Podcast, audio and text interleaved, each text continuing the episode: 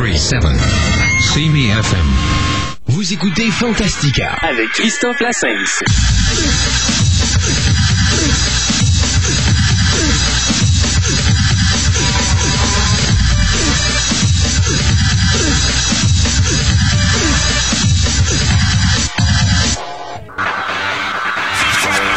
Aujourd'hui à Fantastica, présentation du compositeur Howard Shore, celui-là même qui a réalisé la musique de la trilogie Lord of the Ring. Guy sera avec nous avec sa chronique médiévale. Et aurons-nous finalement notre table ronde sur Van Helsing? La réponse après la pause.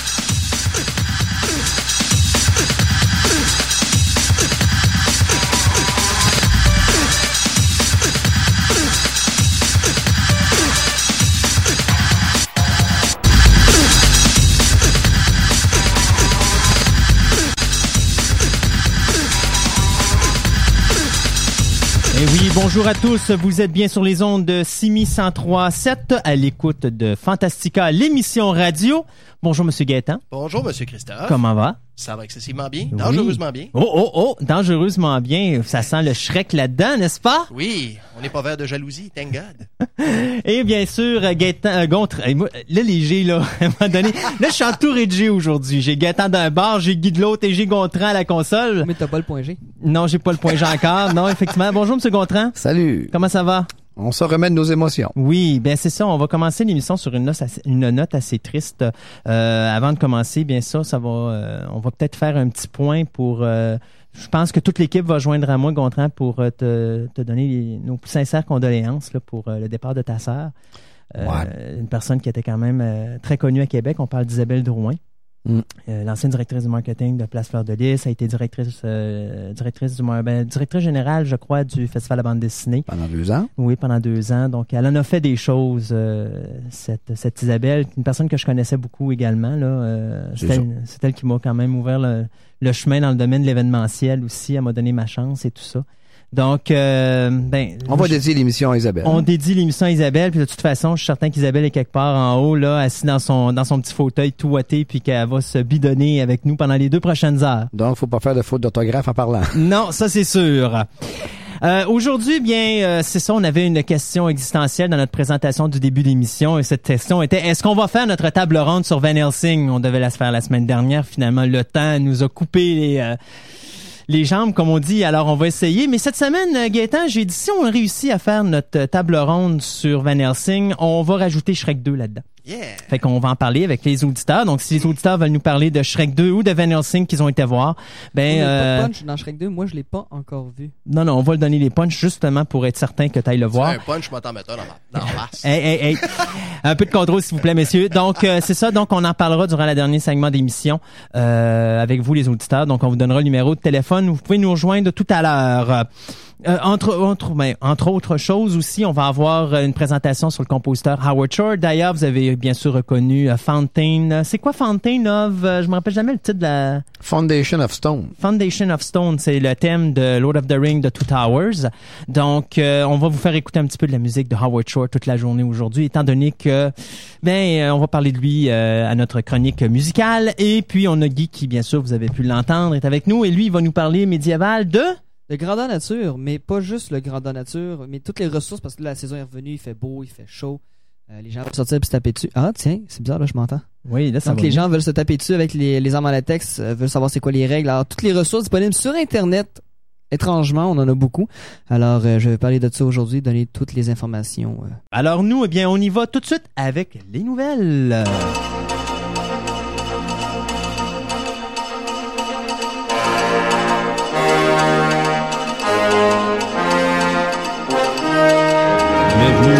14h10. Euh, euh, quoi de neuf euh, cette semaine? Euh, eh bien, encore une fois, plein de remakes, plein de suites au programme. Enfin, on a aussi les renouvellements de télévision, ce qui ne sera pas renouvelé. On a de la suite des. Oh, on a de la suite dans les idées, mais commençons avec les remakes. Vous savez que je suis pas capable de me passer d'une émission sans remake. D'ailleurs, j'ai décidé de parler de remake cette semaine, puis je pense que Gates va nous parler tout de suite, toi. Alors, pourquoi pas y aller avant que le premier remake, euh, Black Christmas, euh, qui est un, pourrait dire un petit classique des euh, psycho killer movies, euh, genre Halloween et tout ça. Mais c'est peut-être celui qui a peut-être pas tout parti, mais qui a lancé la deuxième ou la première lancée finalement de, de, de Psycho Movie Killer. Euh, on parle de Black Christmas de Bob Clark qui avait été réalisé en 1974. C'est le film qui a influencé John Carpenter pour faire Halloween, qui lui a bien sûr déclenché la vague de films euh, de meurtriers en série qu'on a pu connaître par la suite avec les Vendredi 13, les Freddy, les, enfin toute la patatli et le patatla. Alors donc le producteur Stephen Hobben qui euh, nous nous donne présentement la trilogie Ginger Snap. Euh, les deux premiers ben, sont présentement sur euh, DVD ou sur cassette vidéo, dépendant euh, sur quel euh, sur quel marché vous êtes présentement. Et le troisième qui s'en vient cet automne. Donc, euh, lui, il planche déjà sur la nouvelle version euh, de Black Christmas, donc un remake du film de Bob Clark. Euh, bien sûr, ce film-là, en 1974, ça se, passe, ça se passait dans une espèce de... Moi, je pourrais dire, c'est un édifice dans lequel se trouvaient des étudiantes. Euh, Genre un couvent. un couvent, ouais, mais c'était pas vraiment un couvent, c'était vraiment des, des, des comme un, dor- un, un- un- un dortoir. OK. Donc, c'est comme à l'université, à un moment donné, tu as des, t'as des segments. Aux États-Unis, tu as les, je sais pas comment on appelle ça, là, mais les houses, là, les, euh, tu sais, les, les, tous les étudiants d'une certaine euh, Ah, famille. Souvent est associé aux fraternités. C'est une fraternité, ben c'est ça. Donc c'est un genre de fraternité pour filles et puis ils reçoivent toujours un téléphone, des téléphones obscènes, des téléphones obscènes. Et à un moment donné, il y a un meurtrier en série qui se glisse dans la maison et qui assassine un par un les euh, les euh, les femmes ou les jeunes qui sont restés dans dans cette euh, dans cette maison là pendant le week-end de Noël. Donc euh, C'était un film canadien ou américain? c'est un film canadien ça. D'ailleurs, euh, Stephen vu- est un Canadien également. Ouais, c'est ça, non? C'est quand j'ai vu le nom de Bob Clark avec. euh, ben, qu'on connaît nous autres ici à cause des Porky aussi. Là. Oui.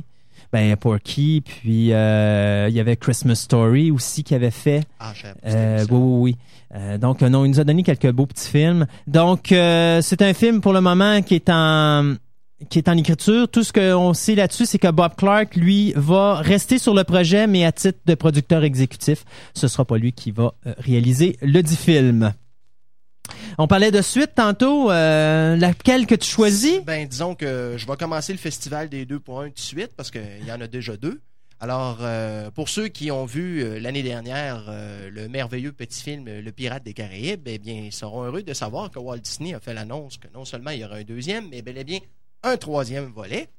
Pour le deuxième, actuellement, on parle encore de la même équipe euh, qui avait été engagée pour le premier, autant du côté euh, technique que des acteurs. Là, on parle de Johnny Depp, Orlando Bloom, Keira Knightley, qui reviendrait. Mhm. Et en plus, Johnny Depp qui nous parle que lui aimerait bien gros avoir une certaine vedette euh, du rock euh, jouer son papa dans l'épisode 2. Mais d'ailleurs, c'est là-dessus qu'il s'est basé pour son Ben, personnage ça, de ça, C'est ce pirate. qu'il dit, oui, d'ailleurs, qui s'est inspiré euh, C'est Keith de Richards. Keith Richards, le, le guitariste des Rolling Stones, pour jouer euh, le père de Jack Sparrow. Oh. Ça pourrait être assez drôle. Oui, ben c'est confirmé que Keith Richard fait partie de la distribution du euh, prochain euh, Pirates of the Caribbean. Ok, ah, c'est ça qui n'était pas confirmé. ici. Moi, il est marqué à l'intérieur, c'est parce que c'est ça, c'est quand même un gros volet là. Mais euh, Oui. Est-ce que vous savez, l'histoire du 2 va tourner autour de quoi? Ou... Non, pour l'instant, c'est. euh, ils ont, je l'ai vu sur internet, mais j'ai pas l'in- l'information ici. Euh, écoute, laisse-moi, laisse-moi faire une petite recherche là-dessus. Si je suis ben, capable de de vous donner façon, ça, je vais parle- vous le dire. On parle d'une sortie pour 2006, fait que Oh, c'est pas pour demain, hein. déjà, Non, mais le synopsis, ils savent déjà un petit peu ça, sur quoi, Ça euh, peut avoir tendance à, à changer. ça peut changer effectivement. Alors, euh, c'est ça. Pour l'instant, on, a- on nous parle d'une sortie pour 2006. Euh, pour ce qui est de l'épisode 3, il n'y a absolument rien qui est mentionné encore. Mais euh, toujours est-il que là, on veut vraiment euh, se lancer. euh, Ben, ils veulent faire le 2 et le 3 en même temps. hein. ben, c'est ça.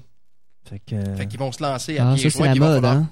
Ben, c'est parce que l'affaire, c'est que plutôt que de faire un film, de- d'écrire un film, puis d'aller te garocher en studio et ensuite de refaire de la production, une pré-production, réécrire un film et en- rentrer une autre fois en studio, tu fais une, de- deux drafts, tu fais tes deux films en même temps, tu, tu, tu quoi, tu monopolises les acteurs peut-être six mois au max?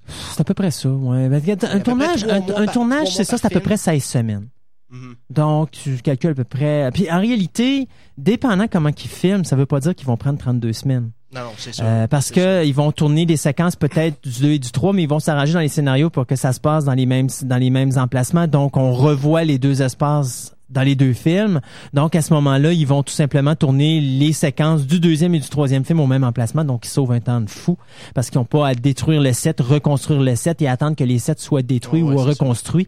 Donc à ce moment-là, ça accélère.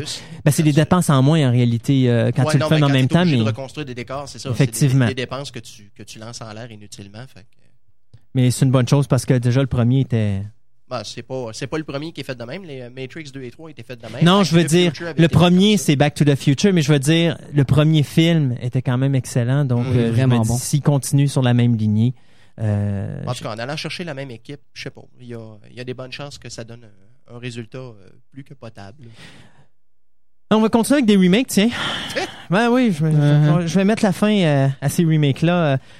On parlait de, bien sûr, euh, George Romero. euh, j'ai jamais, j'ai rarement vu un réalisateur des années 70 avoir autant de succès que George Romero, mais il y a du succès sans nécessairement être impliqué dans ses projets. Alors, euh, que ce soit Down of the Dead, que fait, dont on vient d'avoir un remake au cinéma il y a pas longtemps, Day of the Dead, qui est en train de se faire, il y a une suite qui se fait, euh, qui devrait sortir en salle cette année. On parle aussi d'avoir un remake de Day of the Dead qui va se faire, qui va sortir directement en vidéocassette.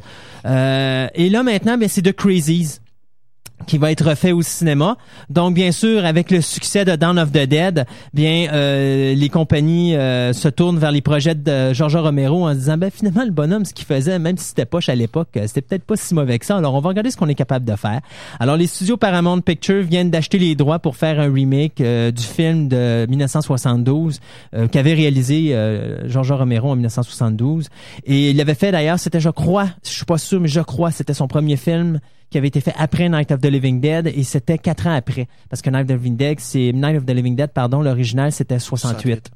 Euh, donc euh, ben l'histoire euh, attendez un instant c'est les habitants d'une petite ville de Pennsylvanie qui euh, connaissent une vague de mortalité et de folie après qu'un agent biologique ait été libéré dans le réseau d'aqueduc suite à l'écrasement d'un avion. Ça, c'est Crazy ou C'est the- Crazy, Ok. ça. Non, Dawn of the Day of the Night of the Living Dead, tu sais pas pourquoi que les morts reviennent à la vie. Ils supposent à un moment donné que c'est un c'est un satellite qui revient sur la Ouais, Terre, qui ramène la radiation de l'espace, mais c'est jamais véritablement Ils vont faire le 2, confirmé. ils vont faire Day of the Dead pour faire. Non, Down of the Dead, c'est le 2 qui est déjà refait, qui a déjà sorti au cinéma, euh, je pense en février, mars. Ouais, que j'ai été voir. Et Day of the Dead, euh, il y a la suite qui sort euh, cet automne. Maintenant, si on l'a ici, j'en doute très fort. Moi, j'ai comme l'impression que ça va être quelque chose qui va sortir en DVD, mais ça va sortir au- en salle aux États-Unis. Et il y a un remake de Day of the Dead produit par les- la même équipe que Dawn of the Dead qui est en train de se produire à l'heure actuelle. Mais ça, ça va aller directement en vidéocassette. Ça sortira pas au cinéma car ça va être un- vraiment un petit, petit, petit budget. Donc, Ok, euh, mais là, là, moi, je suis un petit peu perdu. Il y a. OK, la trilogie de, Ouais. de George Romero, t'as. Night of the Living Dead. Ok, qui a pas été refait. Oui, il a été Oui. fait en 90 par Tom Savini. Ok. T'as euh, Down of the Dead qui vient d'être fait cette année. Et t'as une suite à Day of the Dead qui vient d'être réalisée, qui va sortir cet automne. Et le, ré- le, le producteur de Down of the Dead veut créer un remake de Day of the Dead qui va sortir peut-être euh, dans 2006, euh, 2005, 2006 ou 2007, là, dépendant les délais. Mais d'après moi, ça va être plus 2005, 2006 parce que comme c'est du petit budget, euh, ça va être filmé très rapidement. Euh, Je trouve qu'on envoie ça en vidéocassette puis euh, ça ça d'après moi, on peut Ok, l'attendre. mais dans le fond, Monsieur Romero a pas refait un remake pour tous ses films. Romero, là. il a absolument rien fait. Il n'y a même pas une scène là-dessus, je crois. Parce ah, que les droits, c'est même pas lui qui les a. Fait que, euh, je me rappelle plus le nom, mais c'est des gens avec qui il travaillait à l'époque, mais il a tout ordonné ses droits à ces gens-là, donc euh, lui, il a plus rien là-dessus. Fait que c'est le fun, il est très populaire, mais il touche pas une scène, puis en plus, ben c'est pas lui qui réalise ses films, c'est d'autres personnes qui, qui vont réaliser les. Ouais, mais si ça redonne de la popularité à ces titres originaux, à ce moment-là, il y a peut-être des, euh, y a peut-être des droits sur les, euh, les films Il n'y a plus aucun droit. Euh, Romero, dans ses premiers films, n'avait aucun droit. Un exemple, le premier film, Night of the Living Dead, c'était John, John, John, John, John. J'ai pas mon numéro de spécial de collectionneur, mais c'est un de ses amis euh, qui a les droits. D'ailleurs, il a fait Children of the Dead euh, il y a pas si longtemps, là, il y a quelques années, pour faire une suite à Night of the Living Dead. Mais c'était lui, le produit lui-même, c'est lui qui a les droits. Dawn of the Dead appartenait à Dario Argento. Maintenant, est-ce que Dario Argento a encore les droits? Je le sais pas. Day of the Dead, je me rappelle plus qui l'a produit. Je me demande si c'est pas celui qui a fait Night of the Living Dead qui est revenu pour produire Day, euh, of the Dead. Mais ce que je sais, c'est que Romero n'a aucun droit ou aucune redevance sur tout ce qui se fait sur la, la trilogie des Night of the Living Dead. C'est gros. Ben, c'est pathétique pour lui, perd- là. Il en perd en tabarnouche. Il en parce que perd c'est- beaucoup. C'est archi populaire. Présentement, il en perd beaucoup, mais à l'époque, pour lui, euh, écoute, dis-toi que Night of the Living Dead, là, tu sais comment ils ont fait pour faire le film? D'abord, il était une gang d'amis. Ils sont dit, si on met tant d'argent par personne, on va être capable de faire un film. Mhm. Ils sont allés euh, s'associer avec le boucher du, du coin pour aller chercher la viande, mais aussi de financer en partie. Ils ont emprunté une, 16, une caméra 16 mm, puis ils ont filmé Night of the Living Dead. Euh, c'est comme ça que le premier film euh, a été donné. Et euh, ils ont vendu leurs droits. Ils s'attendaient vraiment pas à ce que ça allait de la popularité. Donc, ils ont gagné une bouchée de pain. Même quand le film a fait de l'argent, ils ont eu aucune redevance sur ce premier film-là. Night of the Living Dead, il n'y a eu aucune scène là-dessus. Et s'il n'y avait pas eu Dario Argento, il n'y aurait jamais eu Dawn of the Dead parce que c'est Dario Argento qui, sachant que Romero est en train de chercher du financement pour ressortir une suite à son Night of the Living Dead, c'était un de ses films fétiches, il est allé le voir, il a dit je te le finance. Euh, bien sûr, il a mis ses conditions, mais quand même, euh, ça a donné Dawn of the Dead, qui est pour moi le meilleur film de la trilogie. Mhm. Et après ça, ben, t'as loin. eu, euh, on pourrait-tu dire, l'horrible Day of the Dead, qui était quand même bien au niveau des effets spéciaux, mais au niveau histoire, c'était vraiment... Non, c'était nul. C'était nul, effectivement. Donc, pour finir avec The Crazies, euh, c'est Michael Aguillard et Dean George Garris qui produiront euh, le projet euh, par leur par le biais de leur boîte de production, c'est-à-dire Penn Station. Donc, c'est un film qui, d'après moi, devrait sortir en salle probablement vers 2006 à peu près. Alors, on revient encore sur le phénomène des suites, des suites et des suites. Yeah! Et cette fois, on va pouvoir virer vert. Yeah! Parce que, bien sûr, euh, Jeffrey Katzenberg était au Festival de Cannes cette semaine et il a laissé en grande pompe la nouvelle comme quoi que son ogre vert allait revenir pour une troisième et une quatrième incarnation au cinéma. Avec les mêmes voix? Euh, ça, il n'y a rien de confirmé encore. C'est juste que le- la compagnie DreamWorks veut produire le 3 et le 4. Là, c'est sûr qu'à ce moment-là, ils vont devoir faire du démarchage pour récupérer les mêmes acteurs euh, qu'il y avait dans le premier et dans le deuxième. J'espère en tout cas qu'ils vont retourner chercher euh, à tout le moins Antonio Banderas. Je ne dis rien de plus, Guy, je te laisserai découvrir. Yeah, merci. C'est très gentil. Non, mais tu vas voir que c'est dans, dans tout le cast du nouveau film, c'est l'acteur qui sort le mieux son épingle du jeu et il est très bien. Alors, euh, ainsi de suite, euh, si on continue. Alors, dans le troisième chapitre, il n'y a rien encore qui est confirmé côté histoire. Euh, ce qu'on nous explique, c'est que dans la quatrième volet, si le quatrième devait être le dernier à ce moment-là, on nous expliquerait pourquoi Shrek a décidé d'aller rester dans un marais euh, nauséabond. Je sais pas pourquoi tout d'un coup je viens d'avoir euh, une image de labyrinthe avec le marécage de la puanteur. Oh! Ça irait bien à Shrek, ça. Ouais, ouais, ouais. Alors, euh, c'est ça. Le, le troisième et le quatrième seront surtout euh, utilisés pour, euh, comment je pourrais dire, révéler certains trucs qui n'ont pas été abordés dans les deux premiers volets à ce moment-là. Ça va être euh, du développement de personnages encore. Ça m'inquiète un peu pas parce mauvais. que ouais, ça m'inquiète un peu parce qu'habituellement quand tu commences à faire des longues sagas comme ça, à un moment donné, ça se gâte. J'ai jamais vu une série de quatre films avec quatre excellents films. Euh, tu sais, à un moment donné, je me dis, ils vont prendre les, les coins faciles, puis euh, l'originalité, ben tu peux pas la pousser trop loin non plus. là. je veux dire. Ouais, euh, mais déjà, déjà dans le 2, tu vois des lacunes face au premier aussi. Bon, tu vois, Euh, ça commence. Malheureusement, c'est pas du côté de l'histoire, c'est pas du côté des acteurs, c'est du côté de la musique. C'est ça qui est Ok. plate, c'est que la sélection musicale est pas aussi intéressante que dans le premier. Ouais. Mais tout le reste, Ah, il m'avait pas. c'est c'est top. top. D'ailleurs, euh, pour ceux qui connaissent Shrek euh, puis qui sont des fans de Shrek, vous savez qu'il vient de sortir un kit, euh, ce qu'on appelle un duo pack euh, de, en DVD. Mhm. avec Shrek puis Shrek euh, 3D. Et Shrek 3D se trouve être une histoire de 15 minutes située entre le premier et le deuxième film. OK. Donc, moi, c'est quelque chose, il va falloir que je mette la main là-dessus, bien sûr. Ouais, sauf Ils que vendent tu peux pas- 24,99 C'est ça, puis tu peux pas l'acheter tout seul. Euh, non, ben, il reste à voir le dans les clubs vidéo si des fois euh, il serait là, mais encore là, 16 minutes, je vois pas l'intérêt de... Non, pas vraiment. C'est ça. Euh, mais c'est plate, par exemple, parce que justement, ça force les gens à... Tu sais, moi, je l'ai acheté le premier, pourquoi j'irais le racheter, là? Ouais, Ah, mais moi, je l'ai pas temps- encore acheté. Je vais peut-être faire ça. C'est toujours, c'est toujours le problème avec les films qui rééditent, qui rééditent ou qui rajoutent tout le temps du matériel. Euh, là, je veux pas tomber dans American Pie parce que c'est pas dans notre carcan, mais ils ont beaucoup fait ça aussi, sortir des éditions spéciales. Hmm. Là, ils vont s'amuser encore à faire la même chose avec Underworld. Kill Bill. Regarde, Underworld. Underworld là, c'est ridicule. Là, c'est quoi que je viens de voir? Bon, là, ils vont sortir les nouveaux Collector Edition de Friday 13. Donc ça, ça Oui, vient au mois de septembre. Septembre. C'est septembre. Euh, après ça, tu vas avoir... Là, je regardais la lignée. Top Gun. Là, c'est Paramount, là, OK? C'est la folie furieuse. Top Gun, Untouchables. Hmm. Euh, mon Dieu. En tout cas, une série de films qui sont déjà sortis en DVD. Et là, je me dis, oui, mais il y a tellement de films qui sont pas sortis. Pourquoi qu'ils nous sortent dix fois? Dans of the Dead, sais-tu qu'ils vont nous sortir euh, cet automne une quatrième version? Ouais, mais là, c'est supposé être l'édition spéciale définitive là, que tout le monde attend, là, Dawn of the Dead. Ben, c'est la, c'est même version que celle que j'ai. Puis, euh, Oui, je te parle pas nécessairement du film, je te parle le contenu euh, Ouais. édition. Mais euh, même encore, tu comprends qu'on est rendu à une quatrième version pareille. Day of the Dead, on en est déjà Day rendu à une Dead, Evil deuxième. Dead, Evil Dead 2. euh, Night of the. Living Dead, je pense qu'ils en ont six versions différentes Halloween actuellement. aussi. Je veux dire, tu sais, je veux dire, tu veux acheter un DVD, d'accord? Moi, je me disais ce matin, je dis, regarde, ce serait le fun. Au moins, tu sors un film. Cinq ans plus tard, tu sors une nouvelle version peut-être, ok, juste pour rappeler. Ou encore, tu le sors dix ans plus tard, quand le marché est vite puis que les gens veulent se procurer le film. Mais laissez le temps, bâtin, ce que le monde... euh, Attends, attends de voir les éditions de Star Wars de Lucas. Oui, mais ça, c'est la première fois qu'il sort en DVD. Première, ne dis pas dernière. Ouais, bon, enfin, euh, on comprend là-dessus. Euh, nous, on s'arrête euh, juste euh, quelques instants pour euh, quelques petites pauses commerciales, laissant de vous laisser respirer, et puis on vous revient tout de suite avec d'autres nouvelles. Fantastica. Tous les samedis de midi à 14h, c'est Fantastica, l'émission radio. Deux heures d'informations sur tout ce qui touche l'univers de la science-fiction, de l'horreur et du fantastique, en passant par le cinéma, la télévision, le comic book et la musique. Pour tous les amateurs et ceux qui désirent s'instruire et se tenir au courant sur ces univers passionnants, c'est un rendez-vous à ne pas manquer, samedi de midi à 14h.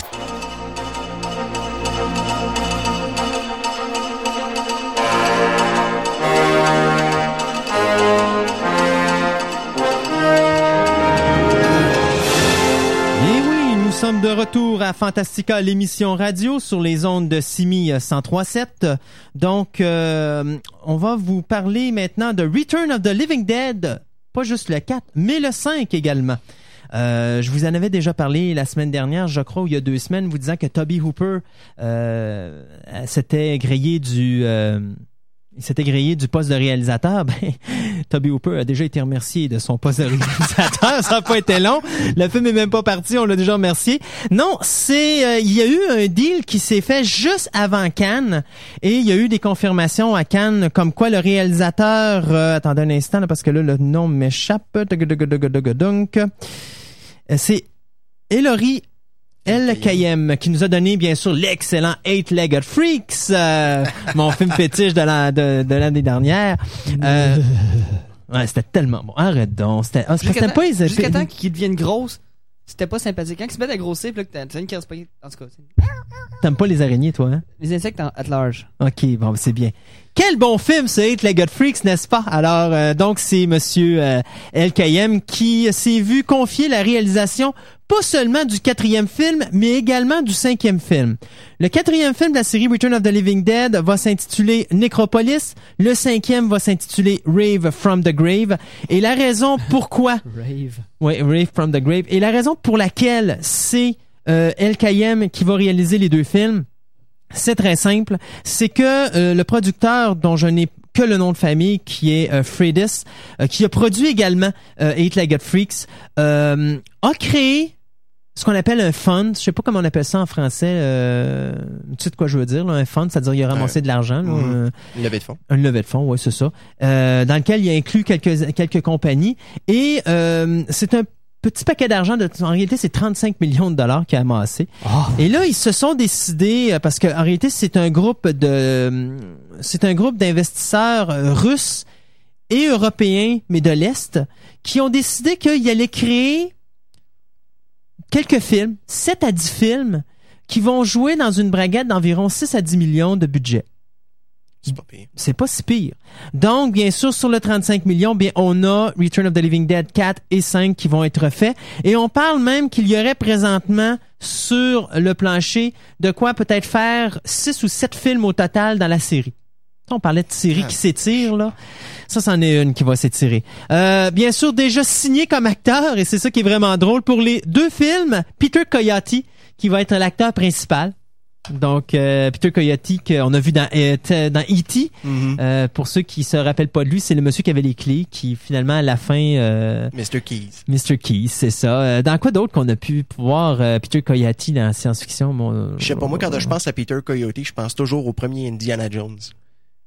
Premier Indiana. C'est parce que. Peter Coyote, à l'origine, qui- devait faire Indiana Jones. Ben, Tom- Et d'ailleurs, il était avec Steven Spielberg pour faire la présentation. Et en rentrant dans le bureau, il s'est planté. Mhm.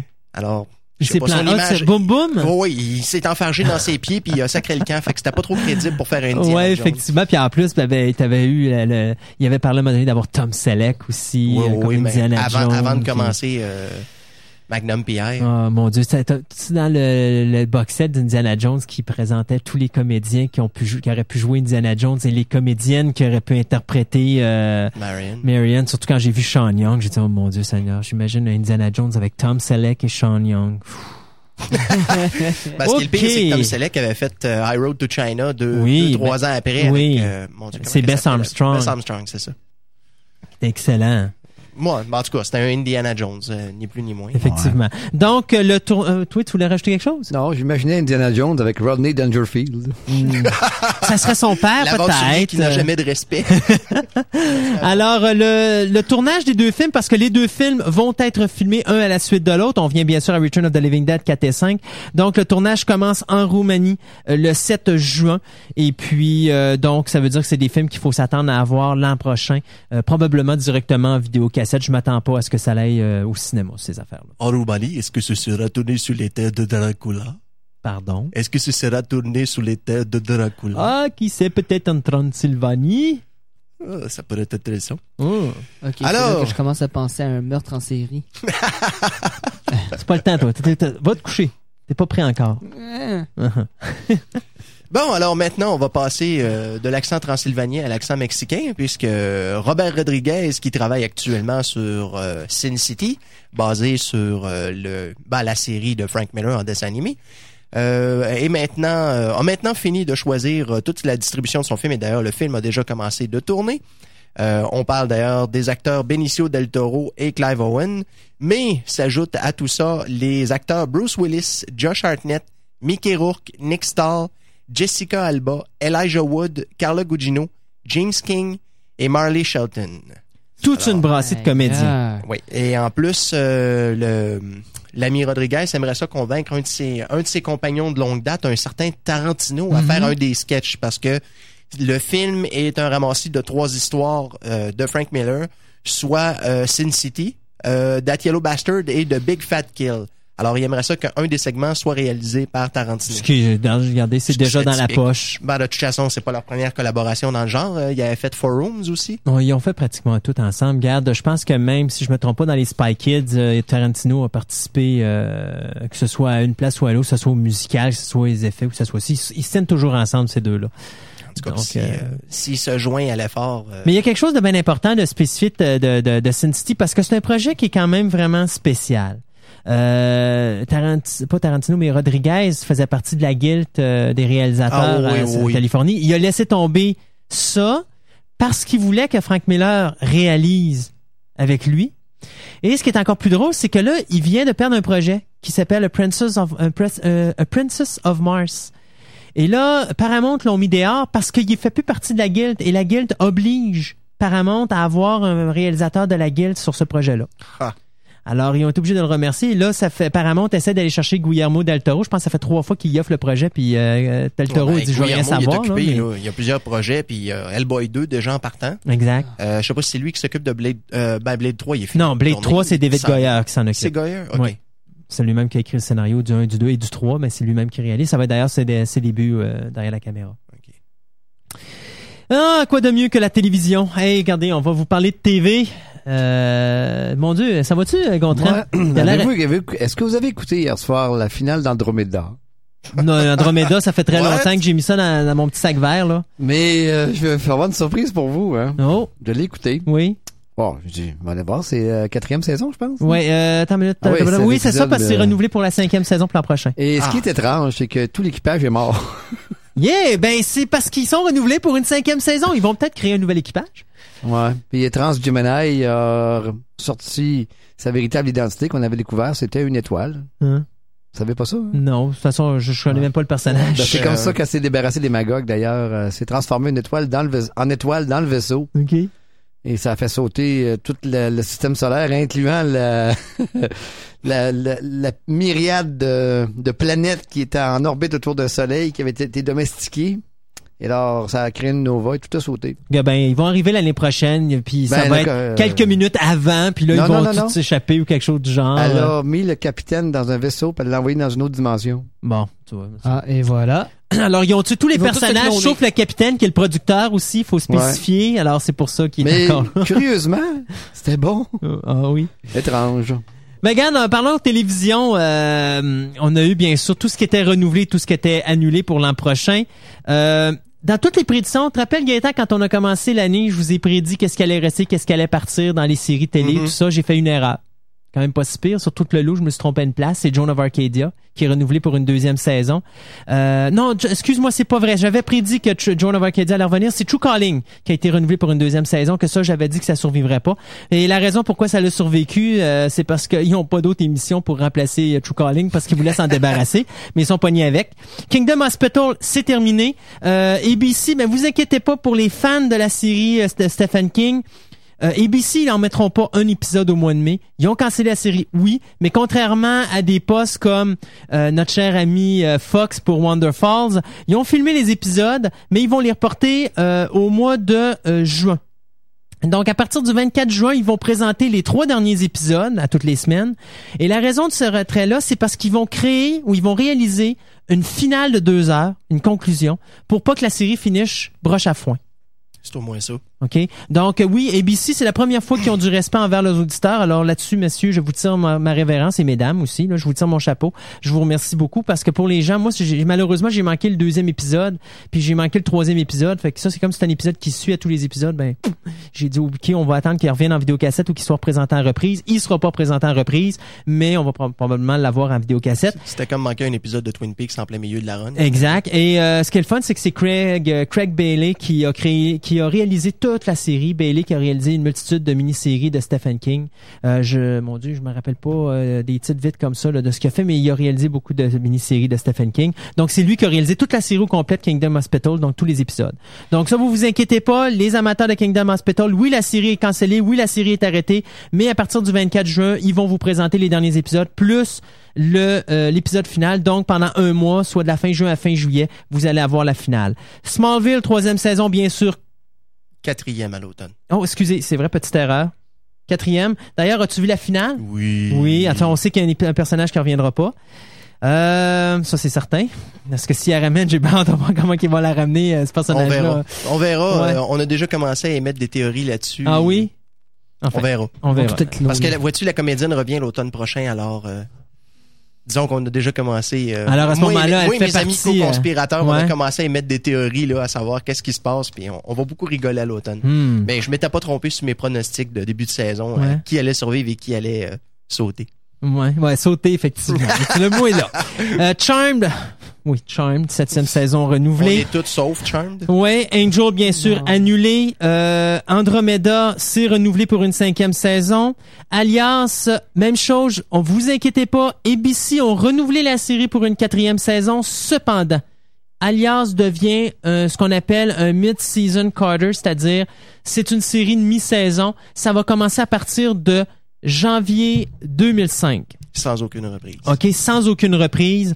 Donc la saison, d'ailleurs la série euh, sur Alliance finit, je pense, c'est ce soir avec l'épisode Resurrection. Euh, mais il faudra attendre jusqu'en janvier prochain pour avoir d'autres épisodes. Euh, donc c'est ça dans l'ensemble. Et je regardais, oh oui, une petite nouvelle. Enterprise? Oui, oui, ben oui, oui, on se calme. je, me, je le faisais exprès parce que je savais qu'il allait réagir. Euh, Enterprise est renouvelé. Donc, tu peux dormir sur tes, sur tes Non, deux oreilles pendant ça qui me fait 12 peur. épisodes. C'est renouvelé. C'est pas ça qui me fait peur. C'est la, la petite ligne qui a marqué Twist in the Timeline. Ouais, ouais, ben regardez, je vais vous dire pourquoi que ça t'offre pas plus que 12 épisodes l'année prochaine. D'abord, un, l'épisode, la, la série télé sur le continent américain va passer du mercredi soir au vendredi soir 9h. Mhm. Par chez nous, ça s'appelle Cimetière. Star Trek connaît très bien, d'ailleurs. Oui, alors ça s'appelle Cimetière. Deuxièmement, euh, le Q Continuum va être introduit dans Enterprise l'an prochain. Quoi? Kirk aussi. Euh, Kirk, non, ça c'est le ce film. matin. Ah ben là, C'est sorti ce matin sur Trek Today. bon alors rien, ils ils vont amener Kirk, tu sais. Bon, James T. Jerk. Ah, Euh, après ça, euh, ils vont bien sûr euh, accentuer l'histoire d'amour entre euh, T-Paul et Entre euh, Paul et Trip. Hein. Ouais, c'est ça. Et puis euh, Bergman, ben lui il est tout content. Alors il dit je vous l'avais dit et puis ça va bien se passer, vous allez voir, il va y avoir plus. Faut donner ça par exemple, les derniers épisodes d'Enterprise cette bon. année sont quand même intéressants. Ouais. Mais cependant, ça me fait pas gagner mon cœur pour Star Trek Enterprise. Pour moi, c'est un show qu'il faut qu'il C'est un massacre du début jusqu'à mais, la mais fin. qui on puis, parle de euh, l'être om- omniscient, omnipuissant, Oui. là. euh, C'est Mhm. ça, le Q? Oui. Le Q, oui, Ah, c'est ça. Donc, il ramène le Q Continuum qui a apparu dans Next Generation pour la première fois. Ouais. Dans le pilote. Donc maintenant, il va falloir dire comment ils vont T'as faire des- pour amener t'as des ça. personnes qui vont dire que c'est pas vrai, mais enfin, là, on peut partir sur une chire avec euh, Ouais. Trelane dans, dans la série originale, là, mais euh, Yeah. c'est autre chose. Mais n'oubliez malade pas. puis juste oublier ça? Ouais, n'oubliez pas qu'on a une surprise au moins qui s'en vient dans le fan movie là. C'est New Voyage qui s'appelle maintenant Star Trek New Voyage il y a beaucoup de gens de l'équipe originale de Star Ouais, Trek qui se sont joints à eux, incluant Gene Roddenberry. ouais, Eugene Roddenberry et trois Ah, Gene, autres, oui. trois autres acteurs de la série origina- originale. Ouais. Fait qu'on va avoir deux épisodes cette année. Effectivement, ça c'est quelque chose qu'on nous a parlé il y a deux semaines. C'est ça. Fait que, euh, mais euh, j'écoutais ça parce que là, on va vous arriver avec qu'est-ce qui s'en vient sur le WB. Parce que le WB ont, ont annulé plein de séries. Ils ont, regarde, à un moment donné, dites-vous là que le WB c'était la, c'était le, poste de TV qui avait Buffy, Hmm. Angel, Roswell. Euh, bon, ils ont eu Smallville. Il y avait tellement de choses, c'était incroyable. Il y avait Charmed, il y avait tout Ils ça. ont eu Birds of Prey qui ont tué. Ils ont eu Birds of Prey qui ont assassiné. Il y a eu euh, Firefly. Non, Firefly, Firefly, c'est. Fox. C'était Fox, effectivement. Mais anyway, il y avait tellement de shows. Là, maintenant, ils ont rien. Peut-être. Peut-être. Et là, ben, je pense que tu vas nous dire qu'est-ce qu'ils ont pour la saison prochaine. Ben, je peux vous dire déjà que les projets qui avaient été faits concernant Dark Shadows et Lost in Space, encore une fois, ont été mis au calendrier grec. Euh, oui. Dark Shadows, d'ailleurs, euh, qui était supposé utiliser le comédien qu'on avait vu à deux, trois reprises dans Angel cette année. Euh, juste pour mal faire, son nom m'échappe. Ça va très bien. Mais je sais qu'il était supposé mettre en vedette l'acteur qui jouait de Paul Atreides dans Dune. C'est ça, exactement. C'est ça. C'est lui le comédien dont j'oublie le nom, là, malheureusement. Euh, puis c'est ça, Lost in Space, la nouvelle série qui devait commencer cet automne avec euh, un des comédiens de voyons, Freaky Friday, celui qui faisait le petit frère de Lindsay Lohan, le fils de Jamie Lee Curtis, qui devait faire euh, le jeune Robinson. En tout cas, ça, ça a été, euh, ça a été mis. euh, Excuse été parce que là, je suis en train de chercher le nom du de l'acteur. J'ai sa photo, mais j'ai pas son nom. Ça va bien. C'est ça, j'avais remarqué d'ailleurs dans ton journal, j'avais trouvé ça bien drôle. ben oui, j'avais j'avais la photo, mais j'avais pas Et le nom. zut. Euh, Enfin. Mais donc tu disais pour euh, rappelle-moi ce que tu C'est ça. Alors, dire. Dark Shadows et Lost in Space ont Oui. été mis de côté, bien sûr. euh, Mais c'est c'est pas mis de côté définitif. Je suppose Non, que non, c'est non, parce que ça peut c'est- être reporté c'est en parce qu'il 2005, laisse- mais Il laisse venir d'autres projets et C'est ça, ça. ça, a été mis sur le back burner. donc en réalité, ça peut être des saisons euh, de mi-saison, comme genre ça pourrait commencer en janvier-février, comme Alias. Mais c'est probablement parce que les pilotes n'ont pas été acceptés. Parce que chez Lost in Space, me semble, c'est ce que j'avais entendu dire, que le pilote avait été fait, puis ils ont dit euh, retournez, euh, retournez ces planches à Commencez-y, dessin. ah ouais. Fait que ça, ça augure mal plutôt.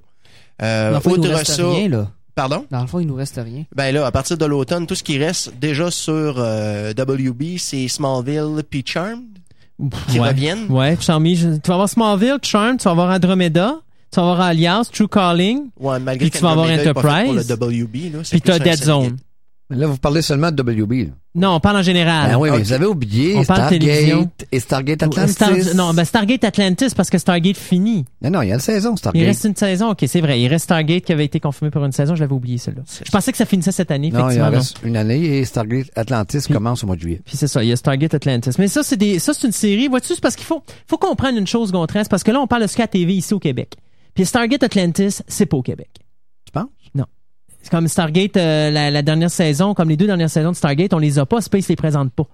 Il n'y a pas les droits encore. Ils Ben vont non, les présenter en reprise. Euh, ouais, c'est ça. Donc, ils vont les présenter en reprise. Mais en live, à moins d'avoir Internet haute vitesse puis d'aller chercher les épisodes, les gens peuvent pas les voir. C'est pour ça que j'en parle pas de Stargate. Où sont rendus en français? Ma, ma mère écoute ça toutes les semaines en Bon, là, par exemple, là, tu sais que moi, pour la télévision française, euh, on s'entend très mal, là. Je pourrais pas te répondre. Mais euh, c'est pour ça qu'on n'en parle pas de Stargate. Pas parce que ça vient pas, mais c'est parce qu'ici au Québec, on l'a pas.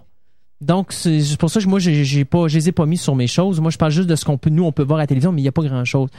Donc, euh, mais c'est ça. Alors, pour le WB, par exemple, il y a peut-être des nouvelles choses, qui s'en viennent, je pense. Ben, c'est ça. Là, ils ont euh, un projet euh, de John Rogers qui nous avait écrit Catwoman et The Core, qui est en train d'adapter un, graphic novel de Warren Ellis, que l'on connaît pour ben, ceux qui connaissent euh, le, le comic book un peu. C'est lui qui avait créé euh, Preacher et euh, chez Marvel actuellement, c'est lui qui euh, écrit Punisher, la nouvelle série pas violente du tout, du tout, du tout.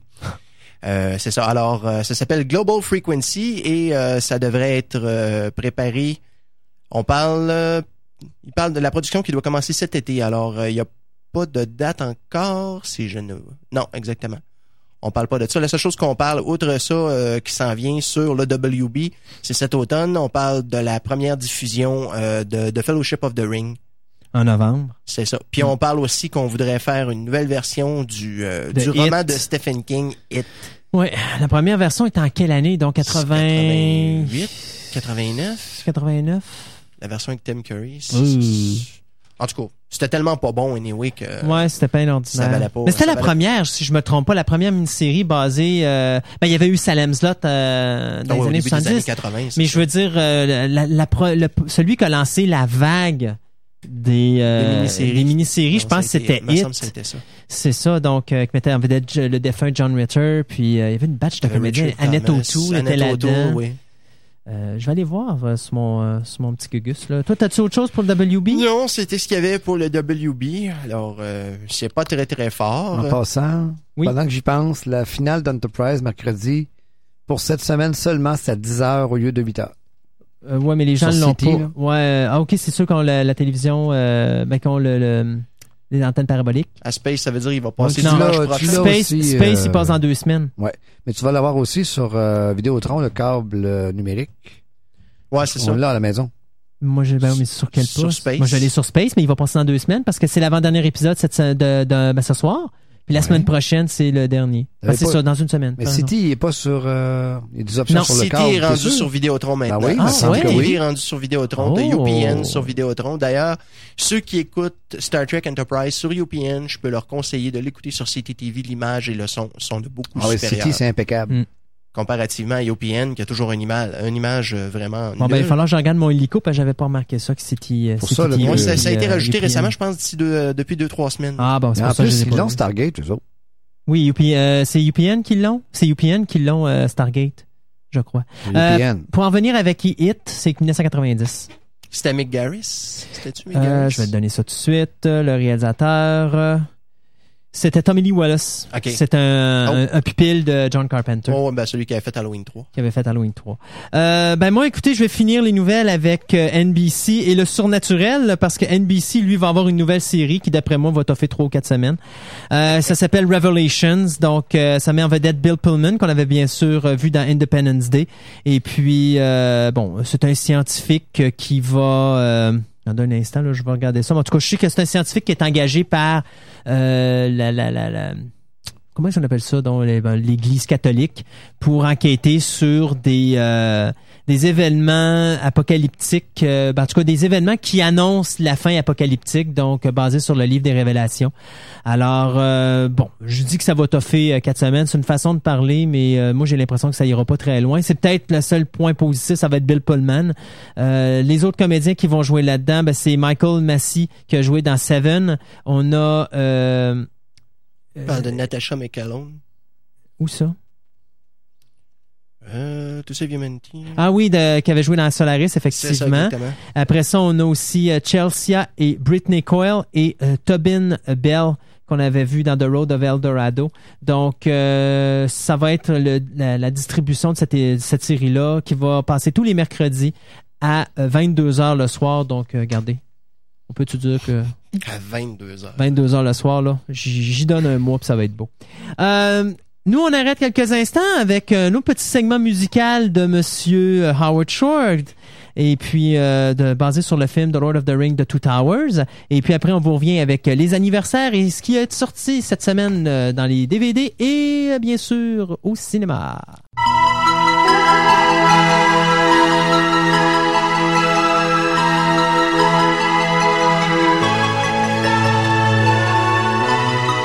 De retour à Fantastica, l'émission radio sur les ondes de Simi 103.7. Et monsieur, ça faisait longtemps qu'on n'avait pas entendu cette petite musique d'anniversaire. Fait que je me suis dit, comme on, a manqué nos anniversaires pendant au moins un bon quatre semaines, ben, je me suis dit, on va faire les anniversaires du mois.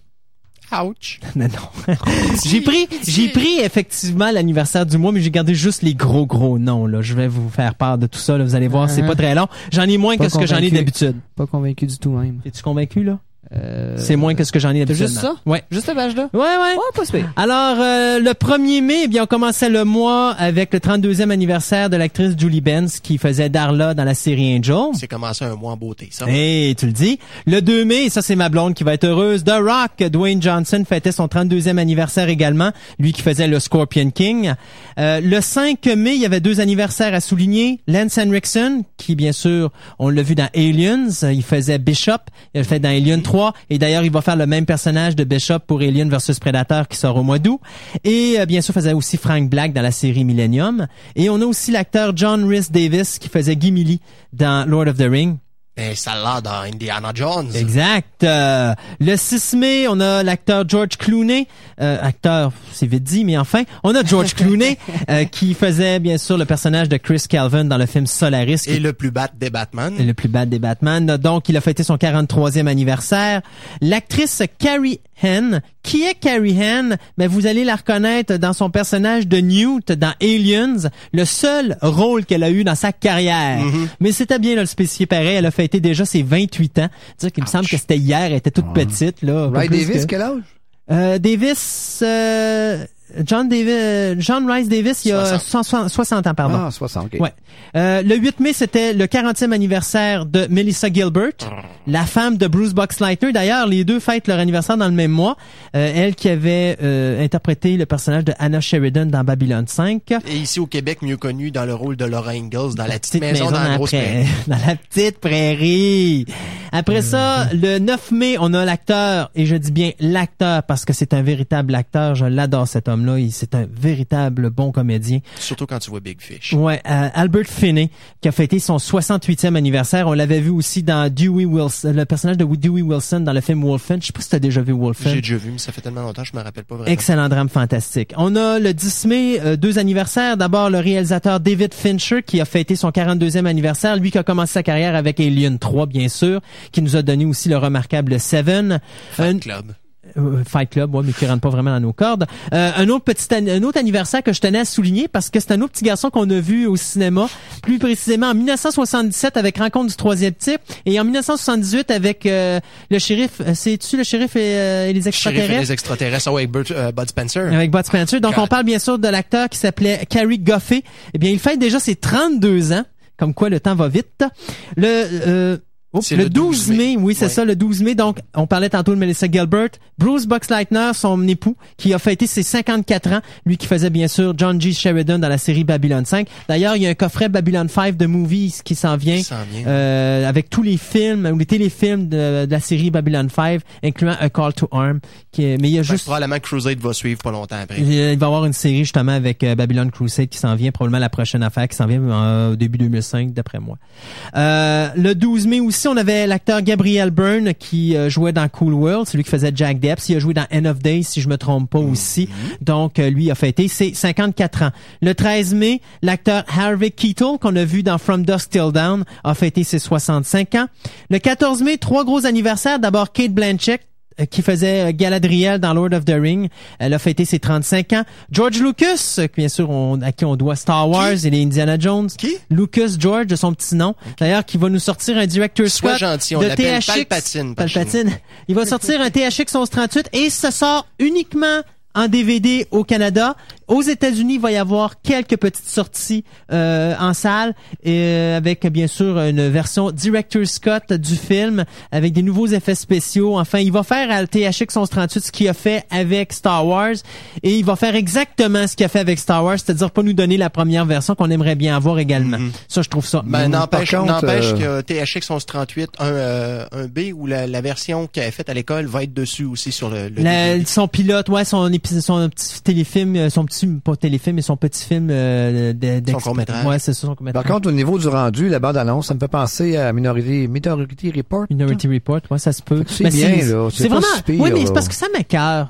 Mettent. Pourquoi qu'il fait pas comme Spielberg? Spielberg a Mettre sorti son deux. E.T. Il a mis les deux versions. Ça, c'est intelligent. Au moins par respect pour les fans. Moi, j'aurais aimé avoir la Intelligent vieille puis version. Lucas dans la même vers, dans la même tu sais, phrase, ça fait comme pas. Ouais, ok, c'est beau. Ben là, t'as Duel qui sort cet été, puis là, maintenant, Ouais, attention, attention. C'est la deuxième tentative pour sortir Troisième. Non, deuxième. C'est Legend que ça leur a pris trois tenta- trois tentatives pour le sortir. Là, c'est la deuxième tentative de. Duel. Mais il sort en même temps que Sugarland Express, fait que cette fois-ci, j'ai l'impression que c'est la bonne. Voyons voir. Moi, avec Universal, jamais 203. Jusqu'à présent, ils m'ont fait le Mais coup deux fois. euh, Spielberg a rajouté un élément dans Duel, par exemple. Ça a l'air que maintenant, on voit l'ombre du, du camionneur dans le camion. Oh, wow. Ben, ça... Et pour le 14 mai, le 43, c'était le 43e anniversaire de l'acteur Tim Roth qu'on avait vu, qui faisait le général euh, Tag, Tad, plutôt dans Planet of the Apes, le remake. Donc, c'est lui qui faisait le chimpanzé. Méchant. C'est c'est lui qui, qui avait l'air le plus d'un singe là Oui. Oh, j'oubliais le 14 mai aussi, il y avait le 52e anniversaire du réalisateur Robert Zemeckis qui nous avait donné bien sûr la trilogie des Back to the Future. Le 15 mai, euh, le réalisateur producteur Rob Bowman qui nous a donné euh, plusieurs ben, qui a réalisé plusieurs épisodes de The X-Files, de Millennium qui nous a donné Rain of Fire qui a réalisé euh, The X-Files Fight the, Fight the Future. Donc il a fêté ses 44 son 40 44e pardon anniversaire. Le 16 mai, deux anniversaires à, sou- à souligner. David Boreanaz, donc le personnage d'Angel dans la série Angel, a fêté son 35e anniversaire. Et James Bond, ou si vous préférez Pierce Brosnan, a fêté son 51e anniversaire. Le 17 mai, deux autres anniversaires, soit Dennis Hopper, qu'on avait vu, euh, il faisait le personnage de Philip Lovecraft dans Witch Hunt. Il a fêté son 68e anniversaire. Et Bill Paxton, qu'on avait vu dans Frailty, qui avait réalisé, euh, en plus d'être l'acteur principal dans le film Frailty, donc euh, 49 ans. Il a euh, fêté plutôt ses 49e, son 49e anniversaire. Le 19 mai, c'était le 60e anniversaire de Peter Mayhew.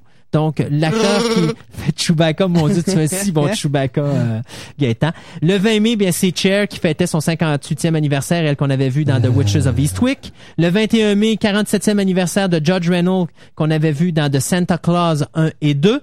Le 22 mai, il y avait deux anniversaires à souligner, soit Andrea Thompson, qui faisait le personnage de Talia Winters dans la série Babylon 5. Elle a fêté son 45e anniversaire. Et Richard Benz- Benjamin, qui avait joué le personnage de Peter Martin dans le film Westworld. Un petit monsieur avec la petite moustache, là. Et qui a aussi réalisé une coupelle de films, dont My Stepmother's an Alien. Ma belle-mère est une extraterrestre avec Kim Basinger. Alors lui, il a fêté ses 66 ans. Et aujourd'hui, le 40e anniversaire de William T. Stromberg, celui qui va réaliser la musique, ou qui a réalisé la musique du film Starship Troopers 2, qui sort en DVD euh, Cette semaine, cette il semaine. me semble que oui. Ouais, on va regarder ça tantôt. Euh, on va regarder ça. C'était assez mélodieux. Il est hein? pas là, il est pas là, mais Ah. Starship Trooper 1er juin. Oh. Ben, c'est pas loin. Pas loin, ça Ben, s'en ben, vient. dans le coin. Exact. Ah. Cette semaine au cinéma, bien sûr, est sorti Shrek 2. Donc, en fin d'émission, on va essayer de faire une table ronde euh, pour en parler ainsi que parler de Van Helsing. Si vous voulez vous joindre à nous, ben, vous pourrez le faire à ce moment-là.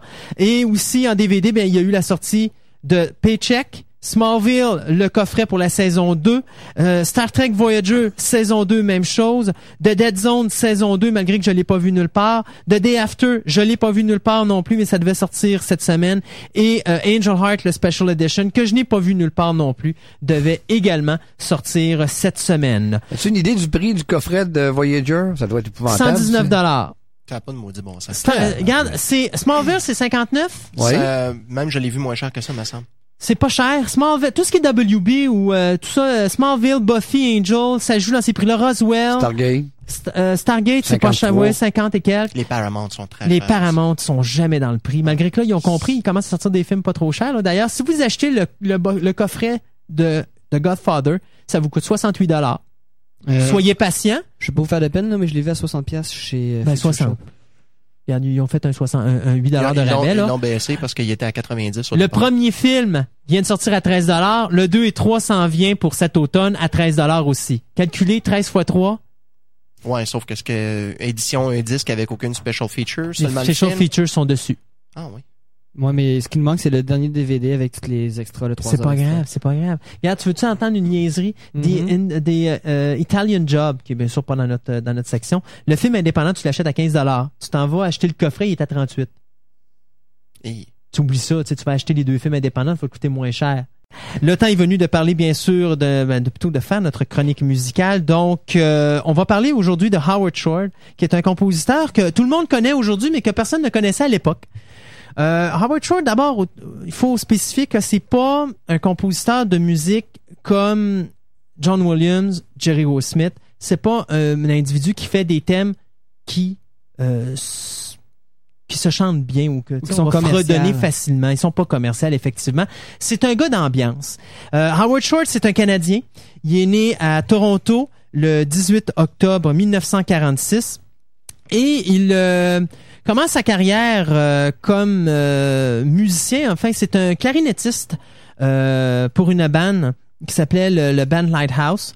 Par la suite, il va s'en aller au théâtre Et c'est là qu'il va réaliser ses premiers efforts euh, musicaux au niveau de l'écriture. Et c'est d'ailleurs là qu'il va rencontrer euh, un ami d'enfance, parce que euh, c'est là qu'il va commencer à travailler avec un ami d'enfance qui euh, qui est David Cronenberg. Donc il va commencer à réaliser quelques œuvres avec David Cronenberg.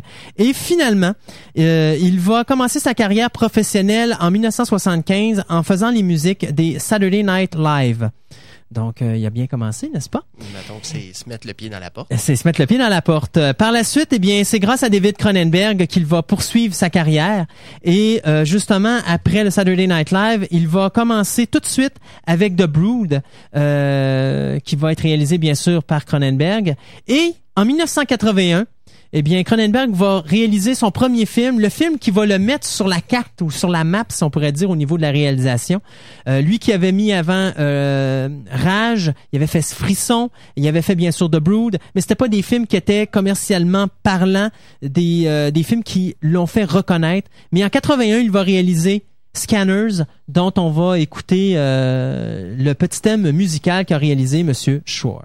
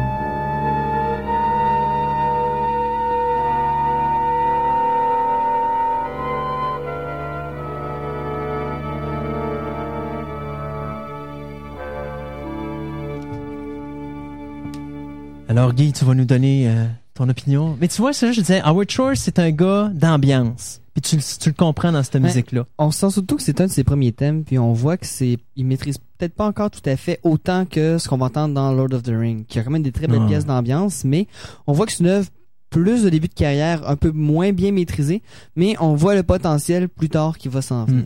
D'ailleurs, euh, quelque chose que je veux spécifier parce que je regardais sur ma sur la chronologie parce que j'ai deux affaires euh, complètement différentes, mais il aurait travaillé sur Rabid de David Cronenberg en 1976, soit même l'année même pas bonne. Nous autres, ils parlent de 1978 pour le, le cult classique, mais c'est en 1976 le film Rabid. Et euh, euh, moi, tu vois, quand on le regarde sur IMDb, au niveau musical, il n'y a pas de musicien, il y a juste le- le- la personne qui était Ivan Reitman qui s'occupait de la, la... Il aurait pas confondu Rabid pour Shivers des fois? Ah, peut-être, peut-être. Parce que ce. Shivers, si je me rappelle bien, c'était en 78. C'est en 78 Shivers, effectivement. Mais regarde, je vais tout de suite aller voir ça. C'est 75 Shivers, excuse. 75. Ouais, c'était... Euh... C'est sûr qu'il était après. Non, euh, tu vois, je viens de me rendre compte. Merci beaucoup. Grâce à toi, je viens de voir j'ai une erreur sur mon... sur mon site web. En tout cas, anyway, garde tout ça pour dire que, anyway, il a fait euh, donc Scanners et euh, par la suite, bon, il va continuer. Euh, il va travailler sur Vidéodrome en 83 de David Cronenberg Euh, et en 86, il va nous donner euh, un de ses beaux thèmes, moi je trouve personnellement, euh, d'un film qui est probablement le film de David Cronenberg, Le remake en plus. le remake en plus. On parle bien sûr de The Fly. Ah, je pensais que c'était le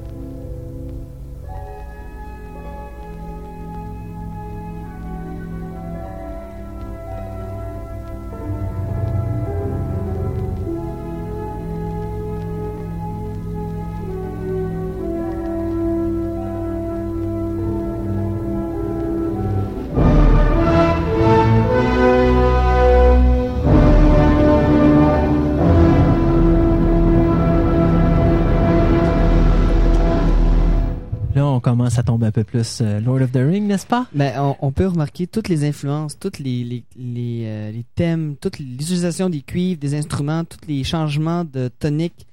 Ok, là, je suis peut-être un peu trop technique, mais tous les changements qu'on va retrouver dans Lord of the Ring, tout ce qu'on retrouve comme musique majestueuse, l'utilisation des instruments, euh, les thèmes, comment qui agencent tout ça, on voit là déjà que sa base, là, il est prêt pour s'en aller vers quelque chose comme ce qu'il a fait pour Lord of the Ring. Et on, on le sent vraiment, surtout dans l'utilisation, comme je disais tantôt, des instruments de cuivre, là, on l'entend vraiment ce que plus tard il va réutiliser pour les thèmes principaux de Lord of the Ring, puis aussi les modulations, les changements de, de ton, de gamme, puis tout ça, là, pour aller chercher vraiment des effets intéressants.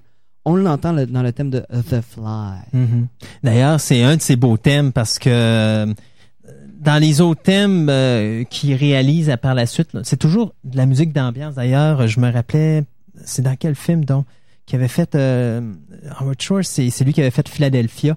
Puis t'écoutes Philadelphia, puis t'as pas de De thème ressortant. t'as rien qui ressort. Fait que t'écoutes la musique, mais t'achètes pas la trame sonore de, de, de Philadelphia. T'achètes la trame sonore avec les chansons, mais t'achètes pas la trame sonore instrumentale parce qu'elle est morbide.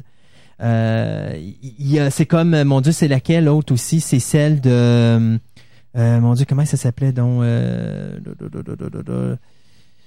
celle-là avec les deux frères jumeaux.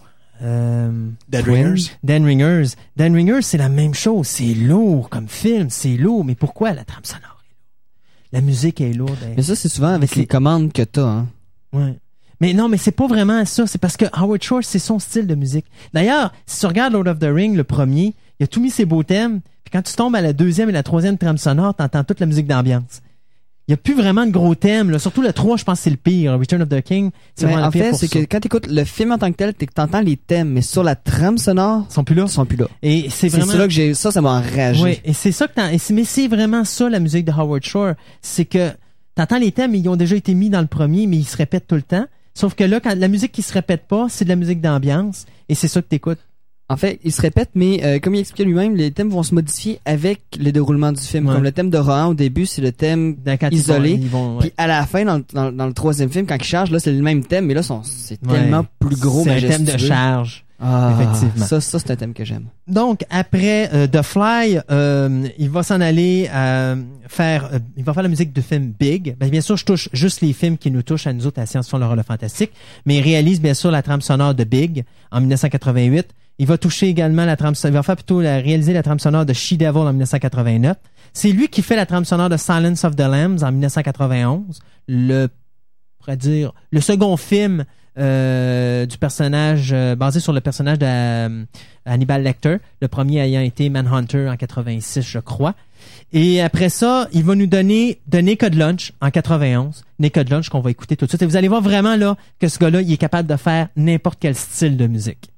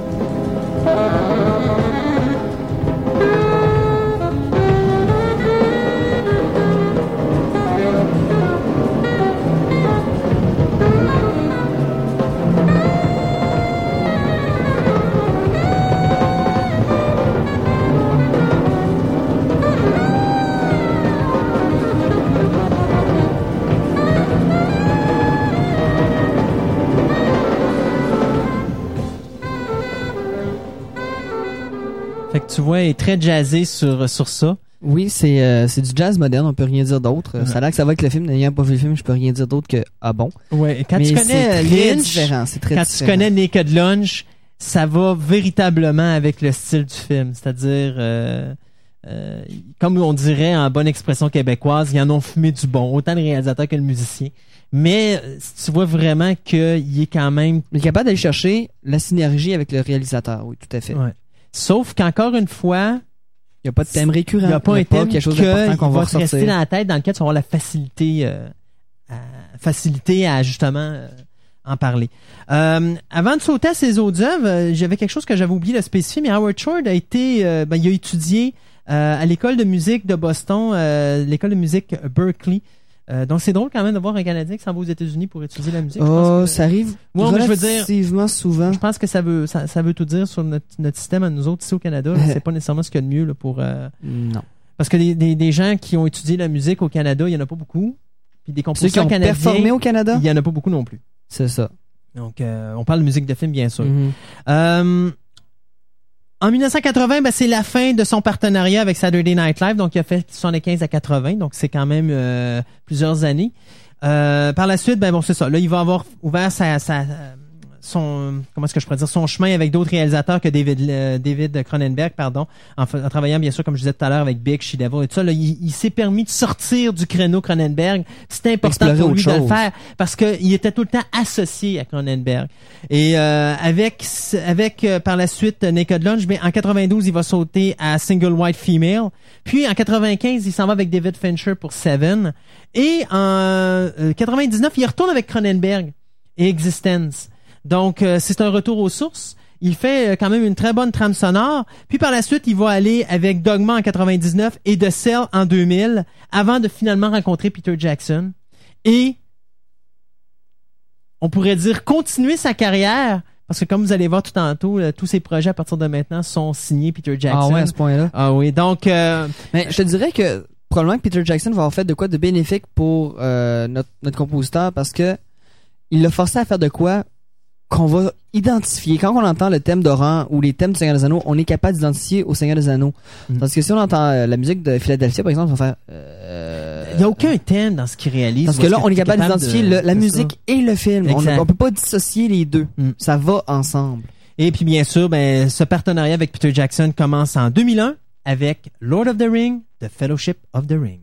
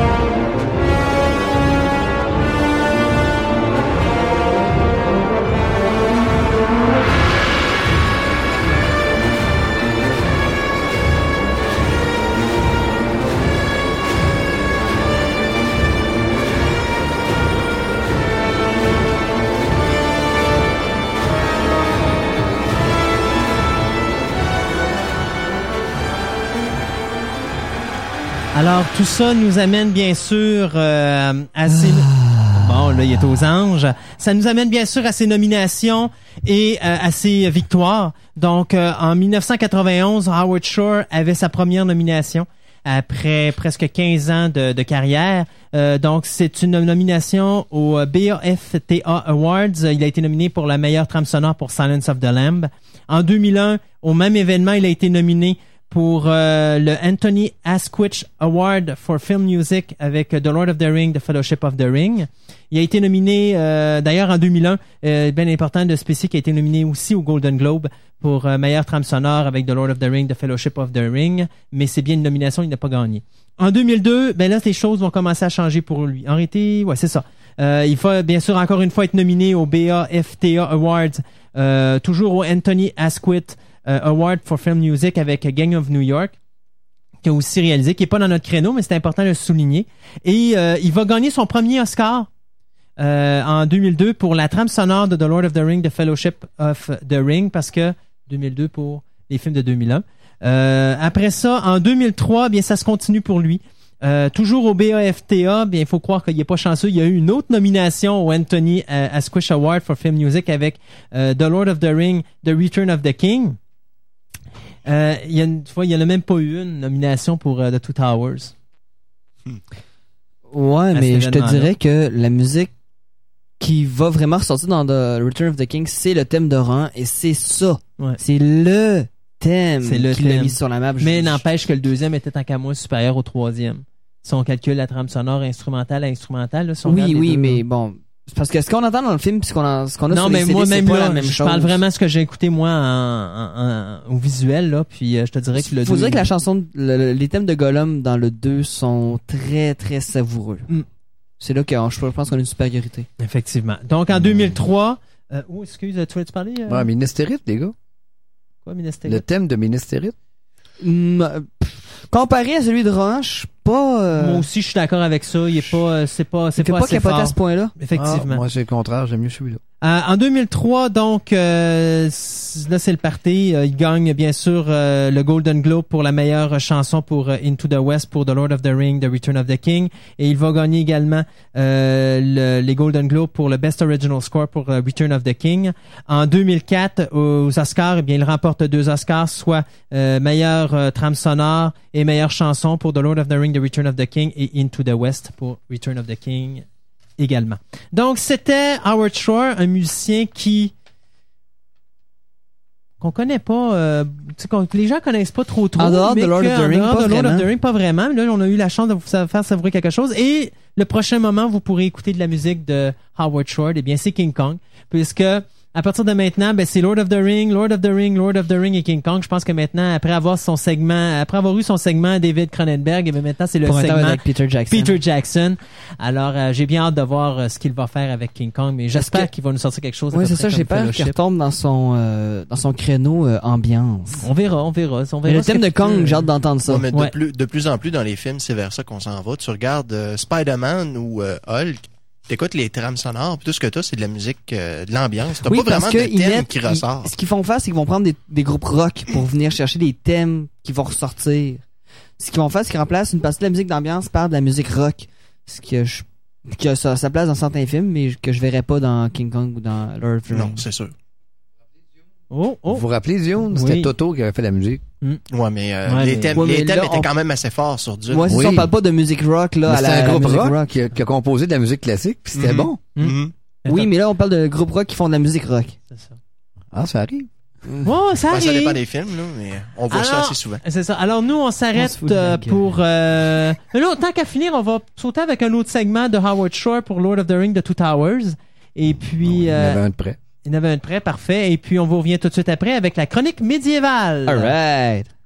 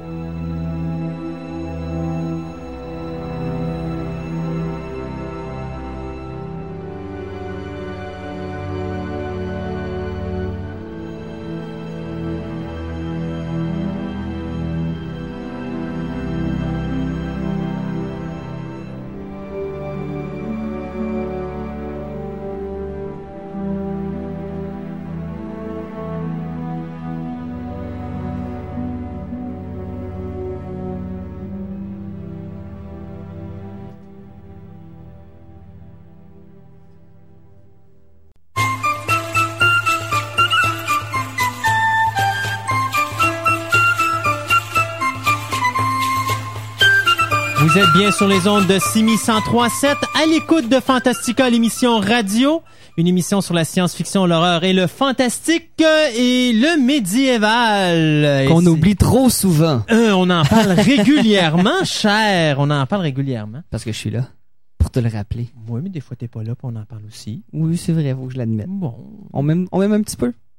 A, a little bit. A little bit? Trois quarts. Ok, d'accord. Qu'est-ce que tu nous parles aujourd'hui? bon, là, euh, dehors, il fait à peu près beau. Hein, à peu près, non. Il fait très beau. Oui, mais il fait un petit peu froid encore Oui, pour qu'on dise qu'il fasse vraiment l'été. Mais avec le retour du semi-beau temps, on a le retour des grandeurs nature. Oui, mesdames et messieurs, enfin, ceux qui en font, là, sortez vos armes en caoutchouc, en mousse, en PVC, vos costumes à moitié faits et allez vous taper sur la gueule. Non, c'est pas vrai. On encourage plus le roleplay. Mais là, euh, c'est vrai que le retour du, du grandeur nature ou GN euh, dans le milieu Underworld, comme il m'a appelé, euh, nécessite des ressources. Donc là, plusieurs de mes amis euh, sur les forums de discussion sur lesquels je participe demandaient où est-ce qu'on peut trouver ci, où est-ce qu'on peut trouver ça, qu'est-ce qu'on fait avec ci, c'est quoi les règles à gauche, à droite. Alors là, j'ai pris sur moi de sortir une soixantaine de liens euh, internet dont j'ai réduit à à peu près euh, 6, 7, 8. Après, après censure. euh, Ouais, c'est ça. Tous ceux qui étaient euh, Enlarged Penis et autre chose, là. Alors, euh, j'ai ramassé plusieurs liens intéressants qui pourraient probablement aider les amateurs de grande nature ou ceux qui veulent apprendre à connaître cette activité fantastique, géniale, qui est l'interaction entre joueurs dans un monde fantastique. OK. Que c'est bien dit. Hein? J'ai de la verbe aujourd'hui. Ouais, hein. incroyable. Ça, ça, ça fait du bien qu'on te laisse pas parler pendant toute une émission. Hein. T'as Ouais. donné quoi, deux, trois semaines de vacances, là? Euh, C'était forcé, là, mais Oui, bon, oui, c'était pareil des vacances. Euh, je vous dirais qu'un des premiers sites que je vais vous parler, c'est celui du domaine Mézeray, ou euh, ben pas du domaine Mézeray, des aventures fantastiques du domaine Mézeray, qui sont euh, qui sont sur le domaine Mézeray, évidemment, à Beauport, qui est un des grandeurs nature les plus connus, sinon le plus connu à Québec, et celui qui a une des histoires les plus longues. Ça va faire bientôt dix ans que ça existe, si c'est pas plus euh, ce, ce, ce grandeur nature-là. OK, certains considèrent que c'est un grandeur nature pour apprendre, et je vais être très d'accord avec eux. C'est la meilleure place, place pour apprendre le roleplay ou l'interaction entre joueurs de façon intelligente. Et euh, aussi des notions de combat qui sont toujours euh, non négligeables dans ce genre d'activité-là. Alors, euh, à vos papiers et à vos crayons, voici donc l'adresse du premier site. C'est le www.26.brinkster, B-R-I-N-K-S-T-E-R.com slash gnmez, G-N-M-A-I-Z slash. OK, on recommence ça. Oui, plus lentement. www.26.brinkster, B-R-I-N-K-S-T-E-R.com slash G-N-M-A-I-Z slash. G-N-M-A-I-Z. C'est ça. OK. Ça, c'est, euh, ça vous amène sur l'adresse euh, du euh, le site internet du domaine de, de l'aventure fantastique du domaine Mézeray. Et là, on retrouve les systèmes de combat, les règles, le système, le setting, l'accès au forum aussi. Mais là, il faut s'inscrire sur le forum. Le forum est séparé en plusieurs sections très intéressantes. Donc, on a la section enjeu où ce qu'on retrouve l'auberge où on peut interagir entre les gens. La section discussion où on parle de près n'importe quoi, incluant le grandeur nature, ce qu'on aime, ce qu'on n'aime pas, etc. La section soirée euh, où on peut discuter des soirées qui viennent de se dérouler. Donc, soirée 1, soirée 2, soirée 3, ainsi de suite. Euh, où on dit nos plus, nos moins, qu'est-ce qu'on aime, qu'est-ce qu'on n'aime pas. Et je vous dirais que c'est une des sections les plus regardées par les animateurs. C'est là qu'ils vont aller euh, chercher leur information. Euh, ensuite, on a euh, section archives où ce qu'on a les vieux topics et etc etc etc. Donc, euh, ceux qui veulent vraiment un des gènes les plus établis à Québec, un des plus connus, Côté organisation, j'ai rien à dire. Je suis pas dans l'organisation, fait que je peux pas dire grand chose. Mais je dois vous avertir, par exemple, c'est très jeune. Très jeune. C'est tous les vendredis soirs, en théorie de 7h à 11h, mais ça commence généralement vers 8h. Quand t'appelles très jeune, qu'est-ce que tu veux dire par très jeune? Euh, 13, 14, 15 ans. Ça commence aussi jeune que ça. Ce que je déplore un peu, mais bon, faut bien qu'ils commencent quelque part eux aussi. Ouais, c'est ça. Mais euh, tu, euh, c'est quoi l'âge moyen? C'est quoi? L'âge moyen, je vous dirais, c'est 15, 16, 17 ans. Fait que les plus vieux comme moi, euh, vous avez peut-être trouvé ça un peu plate d'y aller parce que euh, c'est surtout la génération Final Fantasy. Donc, je veux du pouvoir, je veux du pouvoir, je suis le super-héros et mourir ne me dérange pas. Ok. Ce qui est un peu plate. Euh, maintenant, on va switcher aux choses euh, un peu plus armes. Donc, les armes de latex. Parce que, bon, pour se taper sur la gueule là-bas, quand on est un bon vieux guerrier, baston! Euh, on peut pas prendre une épée en métal puis commencer à courir après les jeunes parce que la police va nous arrêter assez vite Ouais, ben ça, tu as, t'as dû avoir des histoires de gens, justement, qui ont eu ces, euh, ces petits problèmes. Ouf, j'en ai eu moi aussi, mais là c'est plus toléré et même rendu légal dans certains endroits. Euh, sauf que, je veux dire, vous arrivez avec votre épée de main en acier euh, trempé, euh, forgé, euh, comme il se faisait au Japon féodal, qu'on des armes en latex, ça va faire un petit peu mal pour les pauvres armes en latex. Alors, pour être légal, euh, je, vais vous donner un, site qui est au Québec. Euh, c'est un fournisseur québécois qui va chercher ses armes un peu partout. Euh, ce qui veut dire que c'est en canadien, puis le shipping va être pas mal moins cher, donc le transport va être pas mal moins cher. C'est le troll aux trousses. C'est des armes de latex standard, je vous dirais, des armes faites en série, de très bonne qualité cependant. Ça vaut la peine d'aller faire un tour. Ils ont pas tout, mais ils ont les armes de base, je vous dirais. Donc c'est le www.letrollautrousses.com. Donc le troll 2 L A U X trousse T R O U S S E S.com. Euh, c'est le site, je vous dirais, un des plus connus euh, dans le domaine francophone du grandeur nature, parce que sinon, vous pouvez toujours aller chercher pour les armes de latex, vous allez en trouver plein sur Internet, mais c'est, il faut faire venir ça des États-Unis, et ça Est-ce augmente. est-ce que c'est quelqu'un de Québec ou c'est, c'est-à-dire de la ville de Québec? Euh, j'en ai absolument aucune idée. Je pourrais pas répondre à cette question. Il y a pas, sur son site, il y a rien qui indique, euh, c'est québécois. même le numéro de téléphone, il n'y a pas de numéro de téléphone? Je vais t'avouer que j'ai pas, j'ai pas regardé ça. Ah. J'ai pas regardé ces informations-là. Au pire, si tu veux taper l'adresse et aller regarder toi-même. Euh, mais je vais mais- l'adresse pour les gens qui pourront regarder. C'est pas moi le chroniqueur du médiéval, là. Euh, C'est parce que je veux, je veux passer plus sur les autres sites Ah, aussi. parce que si je parle de chaque site Ah, t'as raison, t'as, euh, oh oui, t'as raison. long que ça, ça va être dur pour les, les auditeurs. C'est-tu bien rattrapé? Non, pas du tout. ok. Donc, c'est le www.le T R O L L A U X T R O U S S E S. Le troll aux trousses en un seul mot. Euh, c'est des armes de texte très intéressantes. Alors là, euh, Ouais, je vais aller m'amuser sur le site pendant que tu vas continuer. ben, c'est parce que je vais avoir besoin de, la feuille quelques secondes. Ensuite, on tombe avec euh, Maxime Etier, qui fait des armes de latex personnalisées. Et ça, je vous dirais que, euh, si tu regardes un petit peu ici, Christophe, ça va pouvoir lire en même temps, euh, c'est le deuxième lien. C'est vraiment les armes les plus géniales que j'ai vues à date sur le net. C'est fait par un gars de Québec, si je me souviens bien, dans le coin de Trois-Rivières ou Sherbrooke, en tout cas quelque part comme ça. Écoutez, il a refait les armes du Seigneur des Anneaux, les couteaux, le- l'épée d'Arrowen, les couteaux de Legolas. On jurerait que c'est les vrais, mais c'est en latex. C'est écœurant ce qui se fait. C'est vraiment, vraiment, vraiment, vraiment génial. Euh, J'ai d'ailleurs fait une soumission pour une rapière pour savoir comment ça me coûterait. C'est pas si cher que ça. Une rapière personnalisée euh, de style basket hilt, un petit peu à la Zorro, là, euh, c'est 140 dollars. Contrairement aux 160, 170, 175 qu'on peut retrouver aux États-Unis. Et par exemple, le délai de livraison est un peu long. C'est euh, 6 à 8 semaines parce que lui, il faut qu'il fasse faire l'armature par quelqu'un. Il faut qu'ensuite qu'il fasse toutes les armes de latex. Il faut qu'il fasse les dessins. Mais euh, il peut vraiment vous faire ce que vous voulez et c'est vraiment écœurant. Ces armes sont garanties, je pense, c'est 10 ans. Euh, le gars est vraiment génial. Le site internet, c'est le www.3.sympathico.ca slash maxime.etier, E-T-H-I-E-R. Donc, c'est www.3.sympathico.ca slash maxime etier, euh, maxime.etier, donc E E-T-H-I-E-R. Ça vaut vraiment la peine d'aller voir ce site-là. C'est un des plus beaux à date euh, sur le net. Puis j'en ai fait une soixantaine. là. Euh, c'est un gars d'ici. Donc si vous voulez encourager du monde d'ici, euh, ça vaut vraiment, vraiment, vraiment la peine. là. Sérieusement. Euh, la qualité d'armes par rapport à ce que j'ai vu malheureusement sur le troll aux trousses, c'est sûr que le troll aux trousses c'est de l'industriel, donc c'est euh, fait en chaîne, la chaîne. Mais si vous voulez avoir du cuir sur votre arme, il peut faire un manche en bois, il peut faire à peu près n'importe quoi. Vous êtes prêt à mettre le prix, il va vous le faire. Ça vaut vraiment la peine. Tu vois, je regarde le, tro- le, le troll aux trousses, je suis sur le site. C'est à Montréal, si je me fie au fait qu'il y a un texte disant que c'est l'idée d'un monsieur qui est pharmacien diplômé de, la, faculté de la pharmacie de l'Université Laval, à Montréal.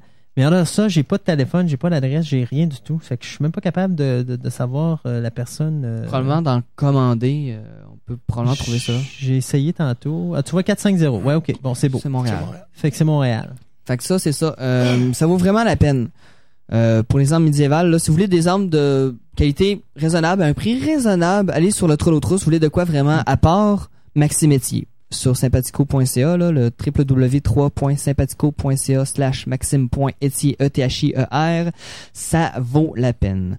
Ensuite, on tombe avec le site officiel de Donjon Dragon et autres choses faites par Wizard of the Coast. Donc, tout s'appelle jeu de cartes, etc. Parce que souvent, les gens euh, manquent d'inspiration. Euh, si vous saviez le nombre de fois que j'ai entendu des joueurs dire moi je m'appelle Zelda, moi je m'appelle Legolas, Gimli. Euh, bon, s'il vous plaît, faites attention un petit peu au nom au copyright là, ça vaut la peine de juste chercher un peu.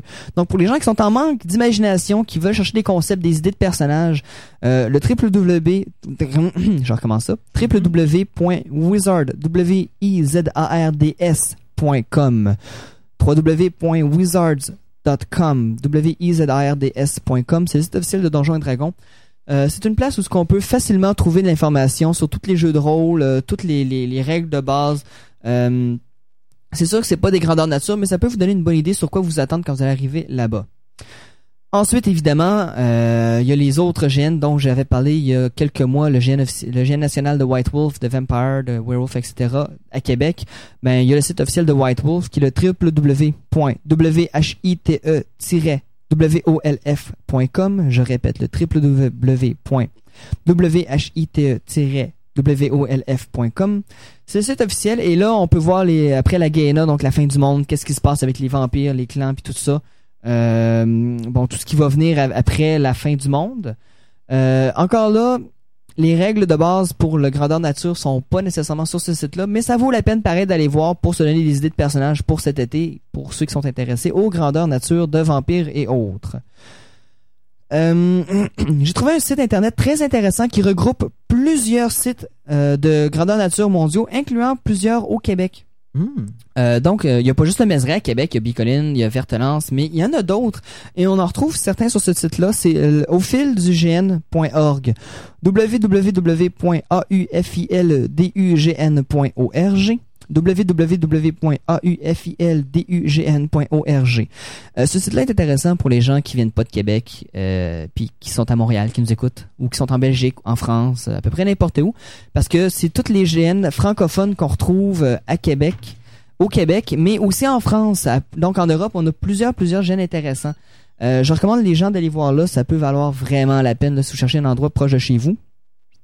Ensuite, pour, pour ceux et celles qui ont de la misère avec leur anglais et qui participent à euh, White Wolf, les grandeurs nature, donc que ce soit vampire, garou, changeling, les fées, etc. Euh, il existe un site où on a toutes les disciplines en français, avec les explications en français, peu importe dans quel système vous êtes.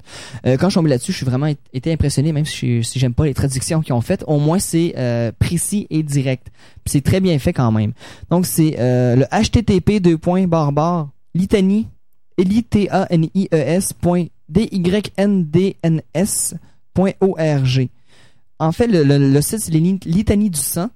Mais euh, le, je vais vous redonner l'adresse Oui, pour que ce soit plaît. plus clair. C'est le http deux points barre barre oblique litanie L-I-T-A-N-I-E-S point D-Y-N-D-N-S point O-R-G. Euh, ça, ça vaut la peine pour ceux qui veulent avoir là, la, la traduction française de Celerity, ce genre de choses-là, donc les disciplines de, de garou et de vampire, pour arriver en GN et savoir qu'est-ce qu'ils font. Donc, ça peut valoir la peine. Et enfin, le dernier, euh, qui est exactement la même chose, ou à peu près que euh, les litanies du sang. Donc, c'est toutes les disciplines, les, choses qu'on peut faire dans le monde de, White Wolf, mais en anglais cette fois-là.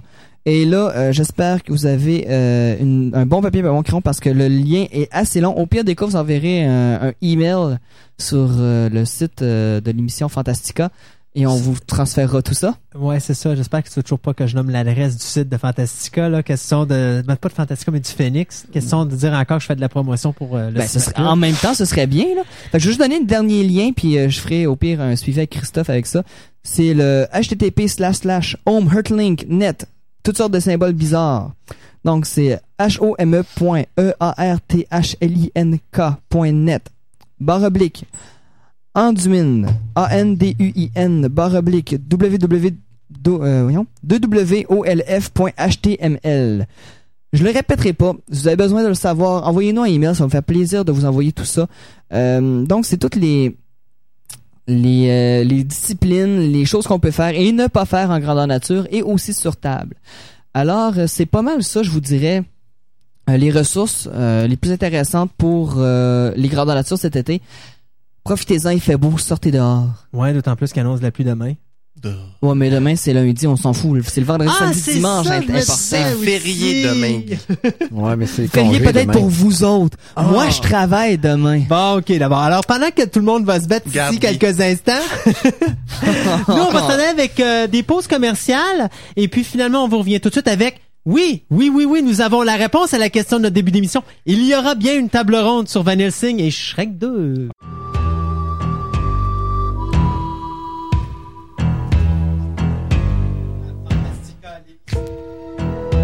Vous êtes de retour à Fantastica, l'émission radio, émission diffusée sur les ondes de Simi 103.7 et il est venu le temps de notre table ronde. Si vous voulez nous parler, 670-9001, 670-9001.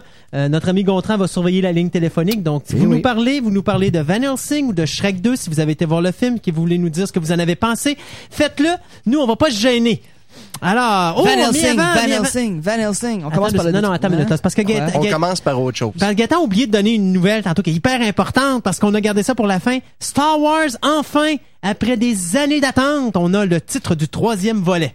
On peut dire seulement que c'est un titre temporaire. Le- la, comment je peux dire, la confirmation n'a pas été donnée par Lucas encore. Cependant, Ouais, mais c'est un titre qui vient quand même d'un journal de Sun en ouais, ouais, c'est ça, c'est un, un tabloïd britannique qui a décidé de faire l'annonce cette semaine, en plus de parler bien sûr du combat entre Anakin et Obi-Wan Kenobi. Uh-huh. Mais enfin, toujours est-il que oui, le titre est sorti. Est-ce que c'est le titre officiel? Je l'ignore. Personnellement, c'est un titre qui, moi, me satisfait, contrairement aux deux premiers volets. Alors, c'est déjà ça. Mhm. C'est dommage, on pourra pas rire de celui-là. Ben, ça dépend. Il peut se faire revenir avec The Creeping Fear. Hein? Oh mon Euh, Dieu Seigneur. Ok, allons-y. Eh, eh bien, ce sera la naissance de l'Empire. The Beth. Birth of, Of the, the Empire.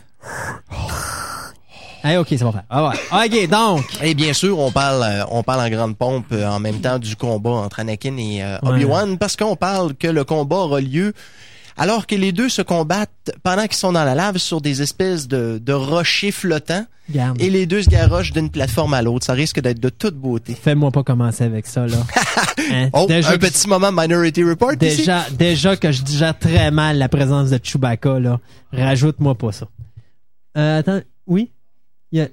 Ok, bon, il y a... Ok, c'est correct. Euh, non, mais euh, oui, oui, Van Helsing, Van Helsing, Van Suivons-les Helsing. tous. Dieu reconnaîtra les siens. Bon, moi, personnellement, j'ai vu Van Helsing. Moi, c'est. Euh, c'est bien, c'est bien. Alors, on va être deux. Alors, j'ai pas été du tout épaté. Ben, moi, si t'enlèves Dracula, les femmes de Dracula, Non, les femmes de Dracula, j'ai trouvé bien. non. Ben, à Ah. part qu'ils sont mignonnes, là. Euh, après ça, t'enlèves euh, Frankenstein. Le loup-garou était pas si pire.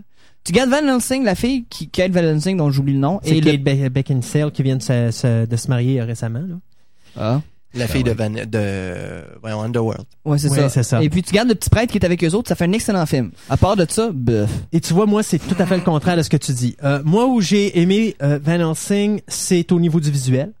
Donc, visuellement, au niveau des décors, ce film-là est incroyable. Il a coûté 160 millions et l'argent il est là. Ouais. Euh, ce que j'ai aimé, bon, Hugh Jackman est quand même intéressant dans son Moi, j'ai rôle. trouvé très bon. Et c'est tout.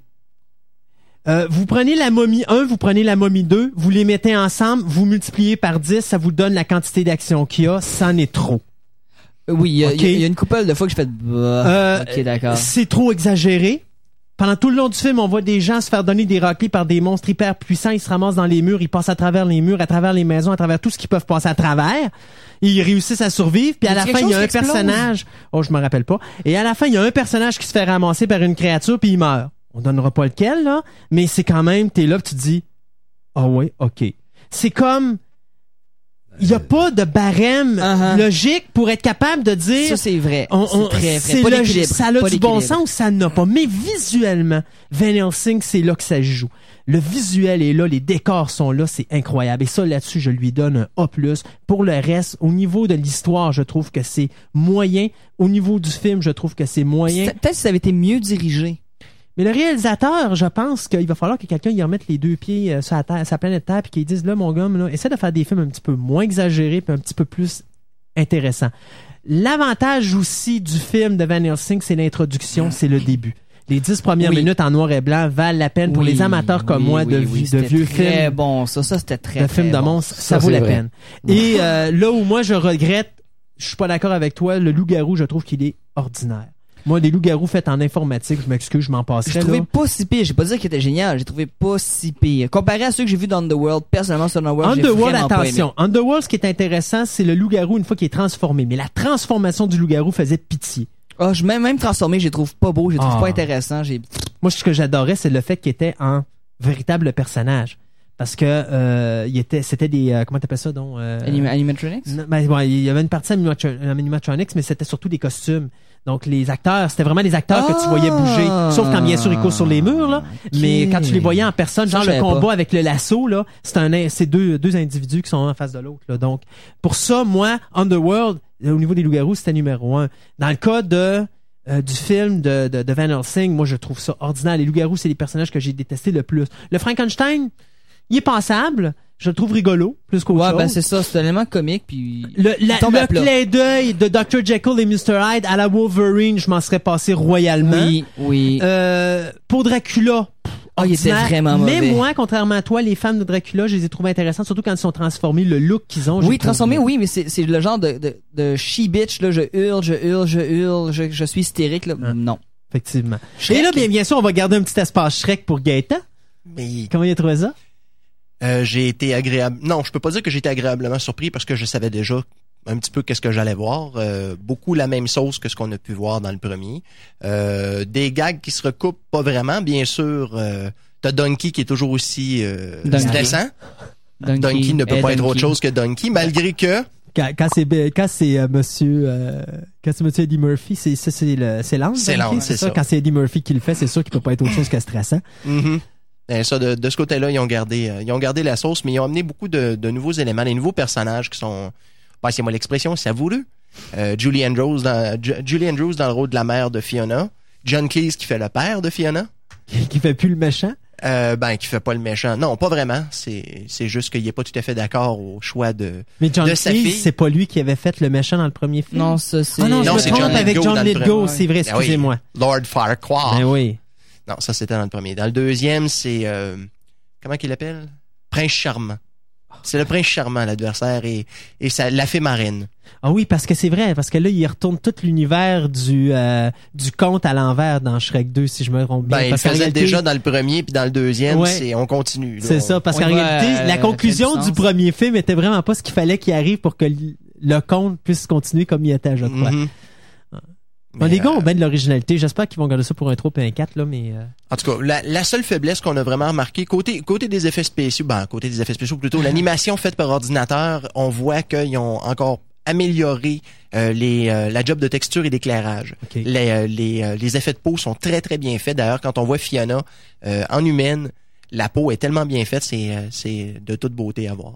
Bon. Malgré qu'elle est un peu différente du look qu'il avait opté. Euh, pour Fait que sur une échelle de 1 à 10, 10 étant le meilleur, un 8.5 facile.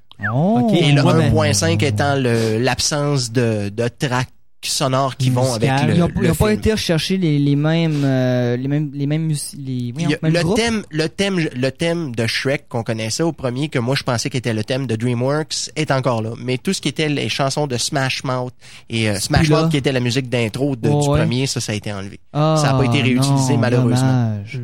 Puis le- le- les autres chansons rock qui ont été choisies sont pas extraordinaires, à part celles qui sont un peu euh, ce qu'on appellerait vintage, là, parce qu'ils sont allés chercher des tunes musicales des années 60, euh, plutôt 70, là, du disco.